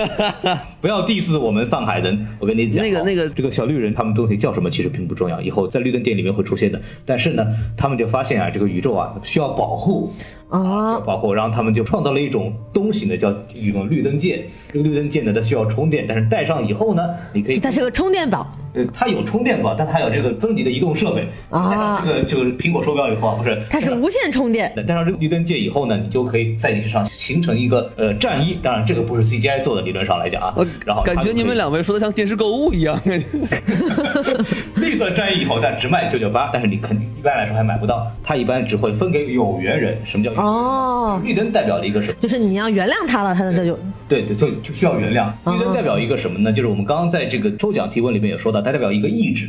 然后当这个绿灯界这个能量，它发现一个有意志的人的时候，啊它一个有智力的人的时需候，要有个执剑人呃哎，对他，他就会把这种绿灯戒就会找到这个身上，带到身上以后，然后这个人就成了绿灯侠。哦。那中国的绿灯侠是谁呢？中国的绿灯侠是交警叔叔，但是没有关系。啊， 对，然后嗯平安北京，我们先跳过这个中国的绿灯侠的问题，我们继续说绿灯侠这个概念。绿灯侠的概念就是这帮人为了保护宇宙，在不同的善区呢，叫叫宇宙善区，就是宇宙片区呢会有片儿警就安排一个片儿警 工作，非常正确。这样，在那个我们的主主要的漫画世界里边，有一个人叫海尔乔丹的这个人，就是我们主流的绿灯侠的这个人物，他就是当作为一个地球人形成的他这个宇宙善区的这个片儿警对，然后在这个远古大战里面的这个呢，肯定就是当时在地球上来负责地球这边战区的这么一个绿灯侠，但是他很很菜鸡的，马上就被人干掉了。Anyway，就是这么一个故事。好的，那绿灯侠讲完了之后，这个电影中还有什么彩蛋？孔老师要说的吗？那还有一个最重要的这个资讯呢，就是关于正义联盟本身这个组织的前世今生以及它的主要人物构成。在这方面呢，我觉得还是让小宋来给我们大家好好是这样的，就是说前面孔老师提到了一个《正义联盟战争》这部动画片啊，可以说这个《正义联盟》这部电影是很多元素是借鉴了这部动画片里的，但是呢，这部动画片同样是借鉴了原著漫画的一个情节。这个什么漫呢画呢是来自于啊、叫做《新五十二》，也就是说 DC 在二零一一年重启整个宇宙中之后，这个正义联盟的一个起源故事。啊，那具体是怎么样的呢？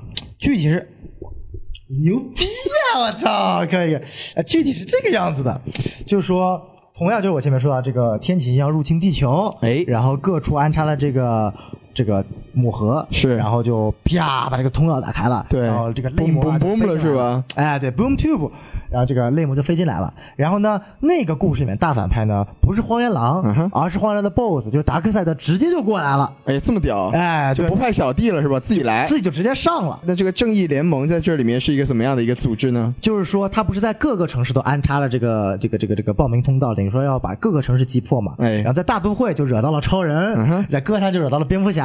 啊，就每个城市惹一个人、哎，是惹吧了一？个人，因为那个超那个 DC 的超级英雄是每个城，就是每每每有一个虚构的城市，嗯然后不像这个漫威全都是在纽约嘛，对然，后就 DC 是是不在现实中搞事情。哎，对对对，然后每个人都惹了一个，然后惹了七惹了七个人，哇，一惹惹这么多，哎，然后这七个人就说葫芦兄弟是吧？哎，然后就说这七个人说：“我靠，你敢惹我，打你！”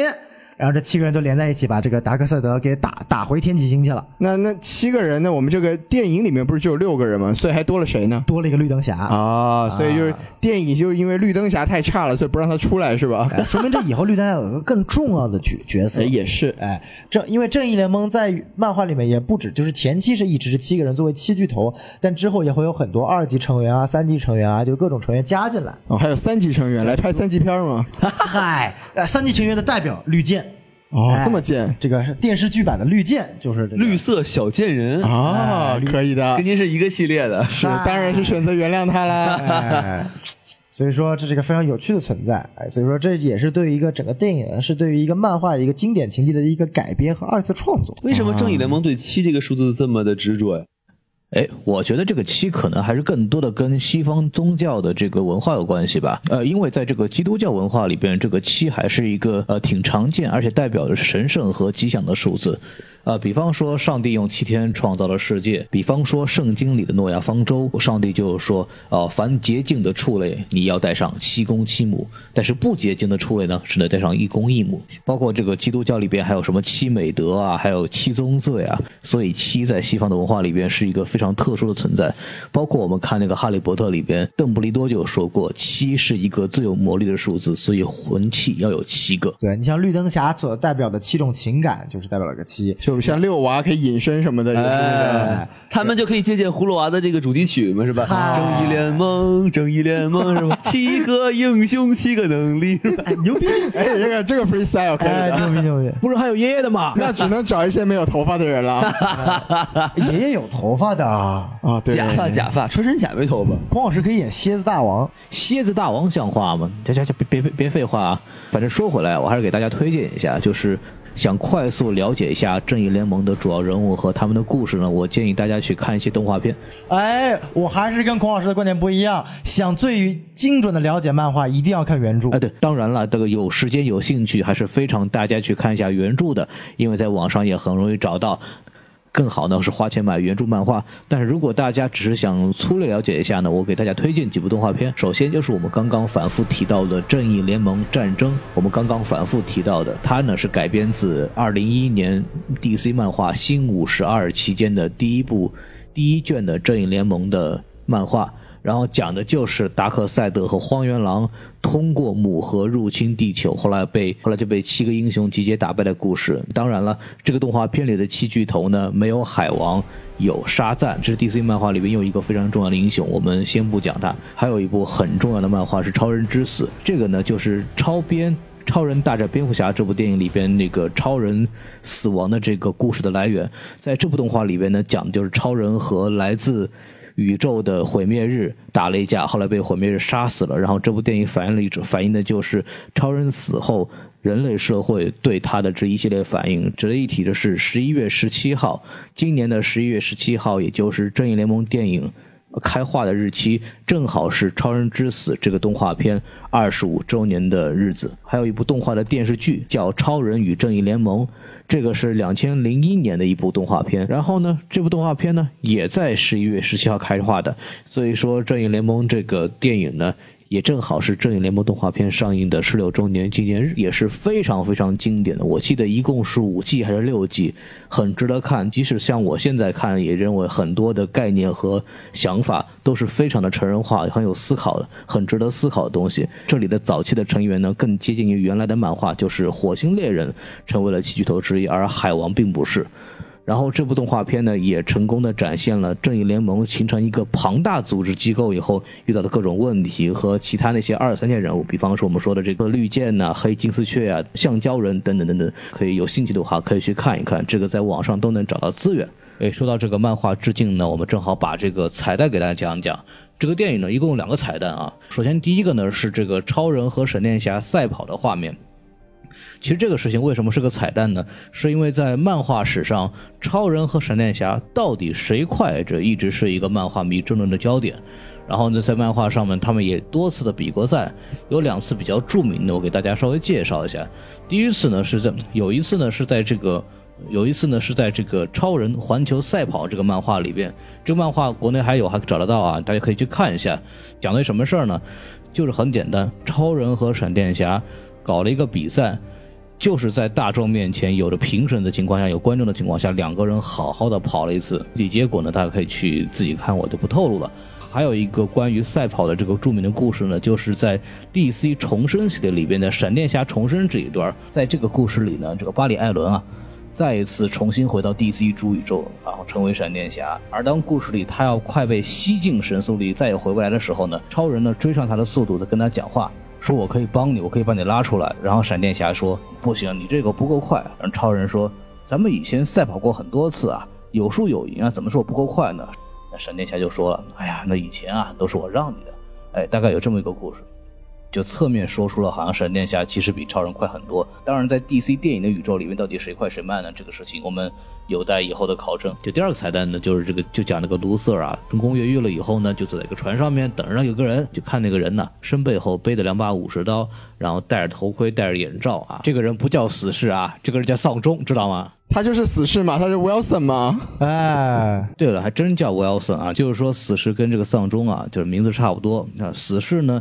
叫 Wade Wilson，然后丧钟呢叫 Slade Wilson 啊，就说明这个这是典型的一个漫威从 DC 那边抄过来的一个角色啊。然后这个彩蛋里不是讲关于他们关于这个卢索尔邀请丧钟两个人要搞一个联盟嘛？然后这个组织就有可能是漫画里曾经出现过的这个 DC 反派的集合联盟啊，就是或者叫不义联盟，或者叫这个超级罪犯秘密会社，然后也不知道电影里面会叫什么，报仇者联盟 Re Re Revengers Revengers， 就是说他们在。在这一个小船上开始弄这个党章了，是吧？对，哦、因为要三个人才能才能组成一个党支部。哎，对，也要三个人才能成一个微信群嘛，对吧？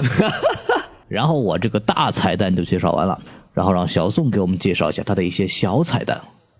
好，我们让小宋老师来介绍一下他的小小彩蛋。哎，为什么我的彩蛋就是小的呢？但不要紧，我虽然彩蛋小，但我多呀。啊、我等会儿这很危险。啊、你有很多小彩蛋，小彩蛋，小彩蛋。 哎，我们来先说一个小彩蛋，就是说片中的这个。蝙蝠侠和他的管家 Alfred 有段对话，然后 Alfred 说：“哎，现在这个世界很危险的呀，对啊，你面对的困难也不已经不是一些爆炸的发条企鹅了。”哎，这是什么东西？梗呢？我们知道这个影片中，神奇女侠走在路上的时候，看到有个 QQ 的标志，哎是的，哎这个植入很明显，啊特别牛逼。哎，但是呢，这里肯定这个企鹅不是指的 QQ，这个呢指的是蝙蝠侠一个非常大的反派，叫做企鹅人。哎哦，也是一九九二蒂姆·伯顿第二版蝙蝠侠的呃主要反派。啊，所以这是一个小彩蛋，等于说在蝙蝠侠行侠仗义二十年期间，他肯定跟企鹅人这么一个存在有过战斗过。哦我想现在企鹅人可能会出现在这个蝙蝠侠未来的这个电影里面。在回忆片中出现吗？哎，可能。然后还有一个彩蛋，就是说嗯蝙蝠蝙蝠侠说在很久很久以前，有一只小企鹅，这只小企鹅也有两个小小的彩蛋。 哎，然后呢，我们再说第二个彩蛋，就是说，当时蝙蝠侠在一开始的时候，不是在跟那个泪魔打仗吗？然后在飞过哥谭城市上空的时候，看到有一家公司的名字叫做 Janus。 叫做是什么玩意儿呢？哎，这家公司呢是由在漫画中一个叫做罗曼·西奥尼斯的人开发的一家黑心公司。哎呦然后呢这个名字听起来很复杂呀。哎，Roman Sionis，它另外一个名字叫做黑面具。那黑面具还是不懂啊，还是不懂是吧？那再来一次，黑面具是一个蝙蝠侠，也算是一个比较呃属于二线反派吧，可以说啊他是属于代表蝙蝠侠这个哥谭城市的黑帮组织中的一员。就出场费不是很高，呃，不是很高，哎，他的能力呢，就是带了一群黑帮，然后可以通过这个面具进行精神控制。哇塞，哎，听起来很厉害啊。啊、也，但是仔细讲也没有什么特别好玩的，对不对？然后在漫画后期，那个黑面具已经变成了一种那个，呃，S M 的那种戴着面具了。真的，我到时候可以给你们看那个截图，就是他那个面具直接画成 S M 的那个面具了，哎呦还有拉链呢。小宋的知识面也很丰富啊，哎，那必须的，都跟学姐做些什么事 情？这人设不能崩，人设不能崩，没错我是正直的嗯可以小男可孩以可以哎，然后呢，就有人说，就说黑面具会成为这个蝙蝠侠新电影的这个反派之一，哦我是不希望的，我觉得这就是一个彩蛋就可以了，因为这这这真的没挺没劲的是吧真挺没劲的。真是太弱了。还不如把还不如把死亡射手再抓出来一次呢。第三个彩蛋啊，跟蝙蝠侠没关系，跟超人有关，也跟闪电侠有关。诶你们还记得就是闪电侠他不是一开始进监狱要找他爸爸嘛，不是在那个狱卒面前要签一个文件嘛？对，然后那个签带他签文件那个狱卒，不是别人，就是在老版最经典的超人电影里面饰演 Jimmy Olsen 的这个人。那 Jimmy Jimmy Olsen Olsen 又是谁呢？ Jimmy Olsen 呢是在超人漫画里面属于超人的一个小跟班儿，哎，也是一个很经典的形象，就是说。好像也不是很重要呀。其实蛮重要的，就是超人他一般身边有两个存在，他作为记者的时候他身边有两个存在，一个是 Lois Lane 作为他的一个爱情的一个对象，对，跑得比谁都快。哎，然后另外一个 Jimmy Olsen 呢，同样也在这个《星球日报》工作，也是一个摄影师。哦然后他们三个人组成一个像一个小铁三角这么一个存在。然后呢，其实就是拍一种电影，就是要有一个男主角、一个女主角，还有一个摄影师。没哎对，我们都比较熟悉，是吧？哎，西多老师也很懂啊。对，这就是新闻联播嘛，对吧？ 对，我说的就是新闻联播嘛，你们在想什么？哎没有，就是新闻报。梆梆梆梆梆梆嘣嘣嘣嘣嘣梆梆梆梆。呃，我们请小宋继续说下去我啊说。到哪儿了？哦，说到这个 Jimmy Olsen，然后特别好玩一点是呢，其实，在 DCEU 这个电影 DC 电影宇宙中，Jimmy Olsen 这个人物啊，他也出现过，真的啊？在哪里蝙蝠侠啊里？出现过？你们还有印象吗？没有。没有， DC 在开头不是 Louis Lane 在那个审问那个一个非洲地区的一个还是中东地区的一个军阀对，嘛？没错。他他不是带了一个摄影师过来吗？对，结果是个间谍哎，那个间谍就是在这个世界观中的 Jimmy Olsen，哦，所以还换了一个人设。对，换了一个人设，然后就被一枪崩了。哦扎克施耐德的角色说，Jimmy Olsen 这么一个就是那种属于这种插科打诨的形象啊，不适合在我们这个 DCU 中存在，所以我就给他这么一个名声，让他直接死掉得了但。是其实还蛮适合在这部正联中出现的，啊对到处都是插科打诨。哎，对吧？哎，这是第三个彩蛋。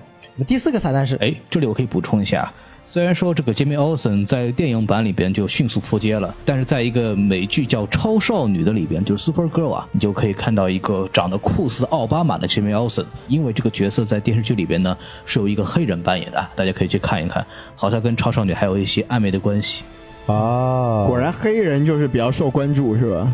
嗯，这个真的什么都什么角色都会有一个黑人版，对这个政治一定要什么时候才会有一个超人黑有色的超人呢？我操，黑超人，嗯哎，在就是 DC 不是漫画处于一种平行宇宙的概念嘛？就它的一个大的 DC 宇宙观下面，它存在五十二个平行宇宙。好嘛在第二十三号宇宙中，这个宇宙的所有的正义联盟全是黑色成员，哦是吗黑色的超人、黑色的神奇女侠、黑色蝙蝠侠。那钢骨是不是就在里面变白了？而那个世界观里面没有钢骨。啊，这样子。那我们希望这个漫漫威将来能拍一部叫《白豹》呃，这个 哎继黑豹之后还有一个黄豹是吧？哎，那如果我觉得那如果在我厉害，什么鬼？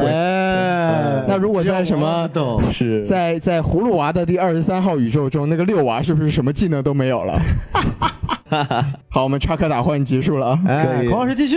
就电影里还有一个彩蛋还比较有意思的，就是蝙蝠侠韦恩老爷第一次碰到闪电侠的时候，就问他说：“啊，我听说你有什么特殊的能力？”然后闪电侠就跟他扯淡，什么我会编网页，我会干嘛，我会干嘛。然后里边有一句就是说我会星星的手语，这个地方其实影射的是闪电侠的一个非常重要的反派，叫呃大猩猩格鲁德。哎，这个大猩猩呢会说人话，会操控心灵，啊，非常的厉害。格鲁德呢已经在电视剧版的闪电侠里边出现过了。凯撒都要出来了是吗？嗨，那格鲁德，哎，喂，Together strong。其实说到这个闪电侠这个这个超能力啊，其实我有有一个问题，就是说为什么他能给这个母盒充电呢？呃，孔老师你说吧。就这个问题是这样子的，就是咱们先不管这个物理学的问题，因为帮助美国队长三里边小蜘蛛就对队长那个盾牌表示它不符合物理学原理，咱们就不用从物理学原理里边来讨论这个问题。但是闪电侠确实有这么一个设定，就是它制造了这个神速力场呢会产生闪电一样的东西。然后我觉得这招可能是来源于一个电视剧闪电侠，因为电视剧闪电侠里边闪电侠就能通过通过某种机制发出一种掌心雷啊，这个掌心雷一劈出去，然后就给它充电了。同同样的这种东西可以参考雷神那个锤子给那个幻视的那个棺材，不是给制造幻视的那个盒子啊进行通电，大概就这个意思。厉害了，就是可以就是随地乱扔闪电是吧？对，然后这个彩蛋都说差不多了，我们来稍微聊聊这个幕后制作的问题。然后这部电影其实在制作的过程当中备受瞩目，然后也有非常非常多的新闻和问题，其中最严重的就是我们的扎导的，我们扎导因为这个他的养女的自杀的问题呢，和他的妻子一起就半途退出了项目，然后请的是漫威之前的，请的是这个复仇者联盟的导演这个韦登大神过来把这个后半部分给补拍完了，所以我们就会看到之前的很多很多的这种乱象或者一些前后矛盾的地方。然后还有一个非常蛋疼的事情就是这个时长限制，据说啊，这个华纳因为之前的片子呢时间太长，特别是超编呢时间太长，然后导致观众呢看得非常累的这种情况呢，强行给扎导限制说这部片子不能超过两个小时，所以就有现在我们看到的两个小时零一分钟版的这个片长。就可以学学我们什么电台就没有时间限制。所以小宋啊，你这个作为这个华纳的员工，你现在觉得对这个 DC 的这个发展线路怎么评价？我觉得吧，确实就是说，还是 DC 首先开启这个华纳开启这个 DC 电影宇宙啊，还是太快太匆忙了，所以导致其实呃每一步走的都挺险的，然后走到今天这部《正义联盟》，其实说我宁愿去相信扎导是因为他女儿的这个事件主动退出之外，我更愿意相信他是因为有华纳这边太多的干涉所被迫退出的。当然，两方面都是有理由的，因为你看影片整个感觉前面有非常浓重的扎导风格，包括开头，包括前半部分，但这之后就插科打诨，包括非常 force、非常故意的这个造作的英雄之间的这个冲突啊，就太尾灯风格，就后面复联太尾灯了。对，就后面复联就很像复联一。首先，这个蝙蝠侠和神女侠这个突然的冲突，这个蝙蝠侠就拿这个神女侠的前男友就说事儿，这个以前也没有这个这个这个概念啊，怎么突然就一下就说事儿了呢？然后闪电侠和钢骨这个非常造作的这个有激情啊，什么碰拳头，然后包括各种没事儿找事儿，对，然后包括海王和钢骨之间这个猜疑也是非常就是没有任何根据的就突然出现了，因为本身就没有在其他电影中所体现出来他们本身的人物性格，对然后这种冲突感就塑造的特别牵强。是等因为我也不知道什么原因，尾灯觉得这个可能是一个很好的理由，包括之后蝙蝠侠这些插科打诨，包括闪电侠的很多笑话，然后就这些内容我感觉都是尾灯所加入进去的，但是可能对于故事看起来给大家觉得更轻松一点，但其实完全把 DC 的整个风格给给给给毁掉了。就看完神奇女侠，觉得就是说。神奇女侠不是说 DC 换风格了，而是说神奇女侠本身就带有它这种 Byron 的这种风格和还是有一个人设的对光他这个环。人设的光环很符合这个电影的内容的，很符合这个人设的内容的啊，这个我买账。这个正义联盟，因为它是直接跟在超编之后的，对，它这个整个风格的基调、人设的改变、人物之间的一个冲突，没有一个东西是完整的，非常的突兀。太突兀了。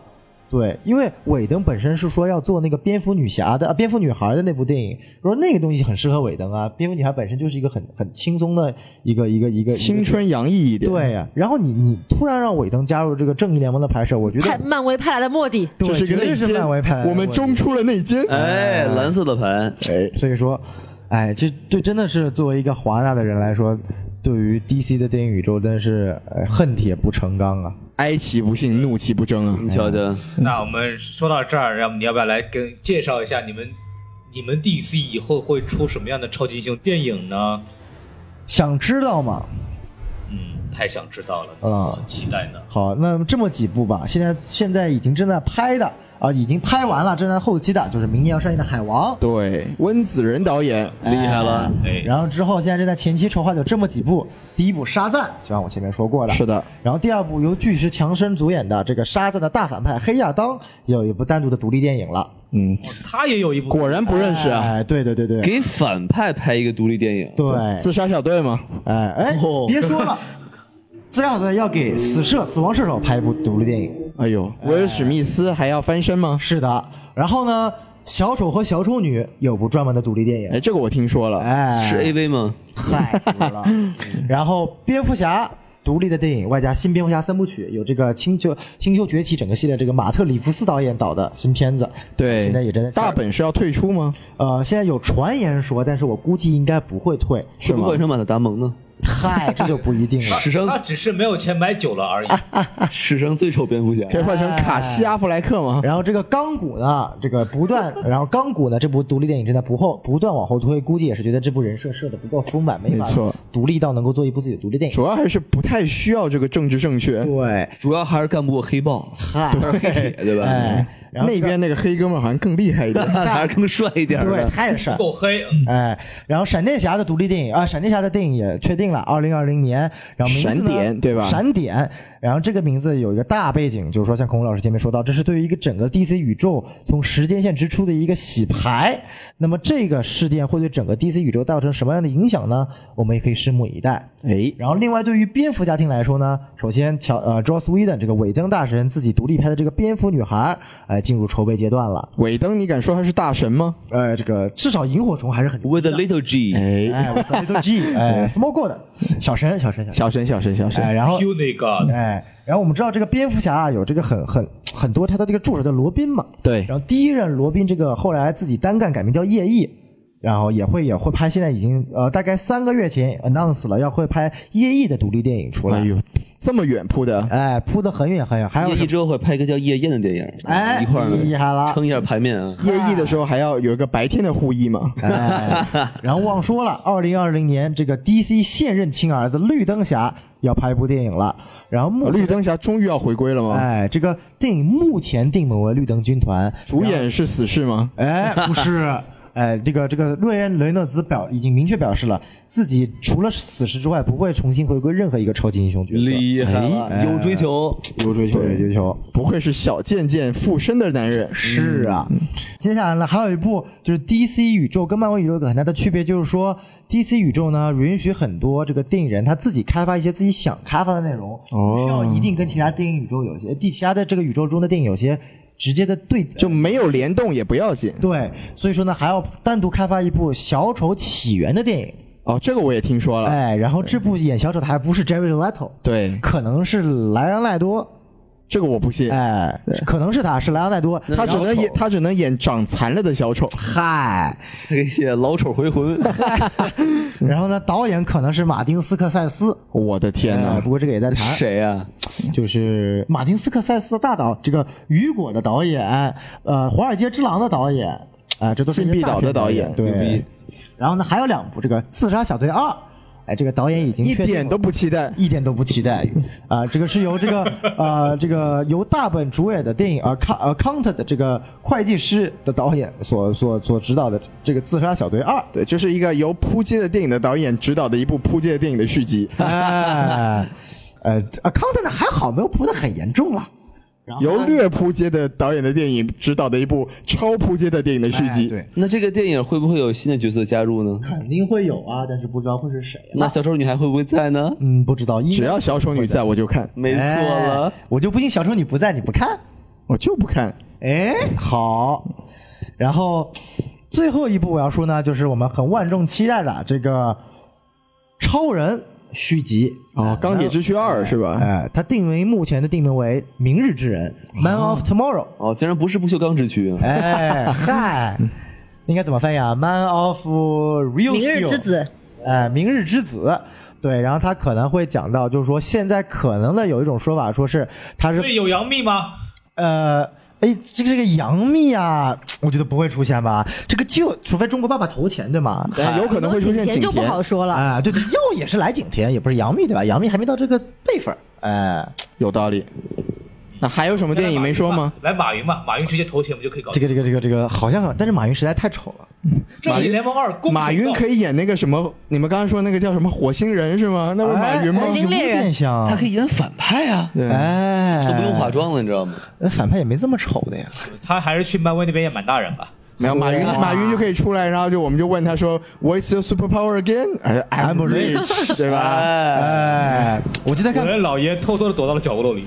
我记得看《攻守道》的时候，就是嗯那一段，就是他跟那个甄子丹演的打嘛。甄子丹上来，在下叶问，咏春，马云，在下马云，有钱然后然后甄子丹跪在地上吐血。啊！哎，然后所以呢，小宋说完，接下来还有什么电影吗？我觉得就差不多了吧。对啊然后可能还有一部就是《正义联盟二》是肯定会有的，但是目是前还没有一系列的消息，连前期制作都还没有，我们可以敬请期待一下。要是有的话，也就是打达克赛德是吧？呃，Dark Side 应该会打《正义联盟三》，嗯第二部会打这个 Lex Luthor，就是和他的这个、哦呃他自己的对，就是联什么盟丧钟啊、小丑啊。对他们的对对犯罪团伙，哎，所以说现在就是还没有拍，加上所有已经 announce 的这些公布这些，总共加起来也有十多部了。是但是所以说他他铺的这条线已经比漫威更远了。对但是可以看到比漫威的更没有章法。对，反正除了神奇女侠之外，我什么都不期待，哎，蝙蝠侠你不期待吗？不期待。其实我也不 期待，小丑女不期待吗？小丑，小丑，你的电影不好看。我也觉得，就是你我嗯，还不如看他一部叉叉叉系列，对吧？哎呵，那行了，那那咱们就把话题截在这儿吧，因为时间也不早了。然后好啊今天算是把这个好不容易把五个人凑在一块儿，也是把能够聊的话、能聊的东西一个全部给聊完就了。把这今年一年该说的话都说完了，咱是们咱们就是我可以负责任讲，就是大家听完我们这期节目以后，可以不用听任何其他台的节目。对，什么对？电台的节目是最好的？我们我们就这么牛逼，我们就这么屌逼。然后我们也可以负责任的讲，听到了大老师这么甜美的声音，其他声音都不用听了。哎，哎对这我可以非常负责任啊哎通常是后期剪辑的时候，把你们四个人声音都删了吧，就留我的就行了，啊，是吧？特别好剪。剩下你们可以自己给大老师配音啊，可以可以弄这种独立自己自己的音轨啊，我们就不干涉。欢迎把那个录完的这个音频成果呢发给我们，我们可以挑的好的公布出来啊，非常好，好了，可以了，可以了，可以了， 结束吧，赶紧。呃，然后这个还是这样，就我们欢迎大家继续收听我们的什么电台，然后哎欢迎大家关注、打赏、订阅，关键是打赏和订阅还有分享。对，然后关注我们的官方微信啊，S M F M 二零一六。没错，S M F M 二零一六， S M F M 二零一六，大老师，我肯定是最后一个呀。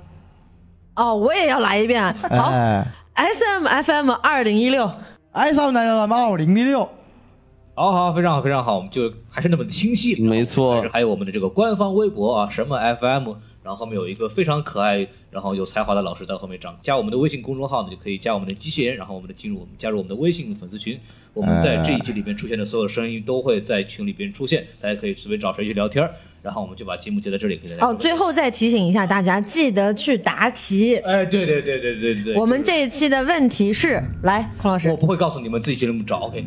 哎，这是一道送分题啊，同学们。哎，最后再一这个叫送分题点，请大家听完本节目再去影院刷一遍我们华纳的《正义联盟》，哎，一定要二刷、三刷、四刷、五刷、六刷，听到没有啊？我作为一个负责任主播表示反对，请大家一定要不要看电影了，去等蓝光版。首先有更好的这个中文字幕以及更完整的内容，然后我们可以把这期节目截掉了，拜拜，哎拜拜拜拜。加你。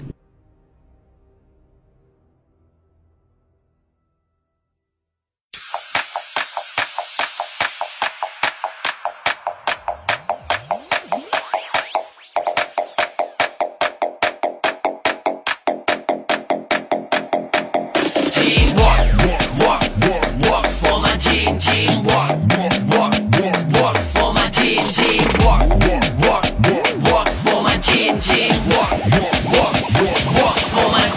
们上了球，仗着打野球，后迷几家土匪在抢东西，对手像是个游客在游里，像靠最近的球迷，上来就被打懵逼。当你眼睛里看到的只有篮筐，我们看到的机会埋伏底线，还有更多选择在球场上，视野不只是二 K 的那种体验，把你防到连投篮都不沾光，再给你个火锅加点酸汤，然后再单枪匹马在全场戏耍，你突破再过个穿裆，传球拿到三双，I don't care，想赢球的脑袋在充血，打我们的快攻在天上飞，防到对手的整场在打铁，因为都是独角兽，还不传球，专业来坑队友，而我们整个 team 不要命，团结起来干对手，That's why we tough work work work for my team，That's why we tough work work work for my team，全部都是爱扣的、爱秀的、坏透了、没法猜透的，突破太溜了，怎么看都帅够的怪兽在掌控比赛，你慢慢慢个半拍，实力差距让你看呆，那就先把你轻松过掉，之后再把篮筐逛嗨，你眼睛睁不开，表情是很无奈，连垃圾话都喷不出来，小心脏很堵塞，我们打法纯属嗨，来的整蛊派，玩些挑衅的动作都很古怪，不是淳朴派，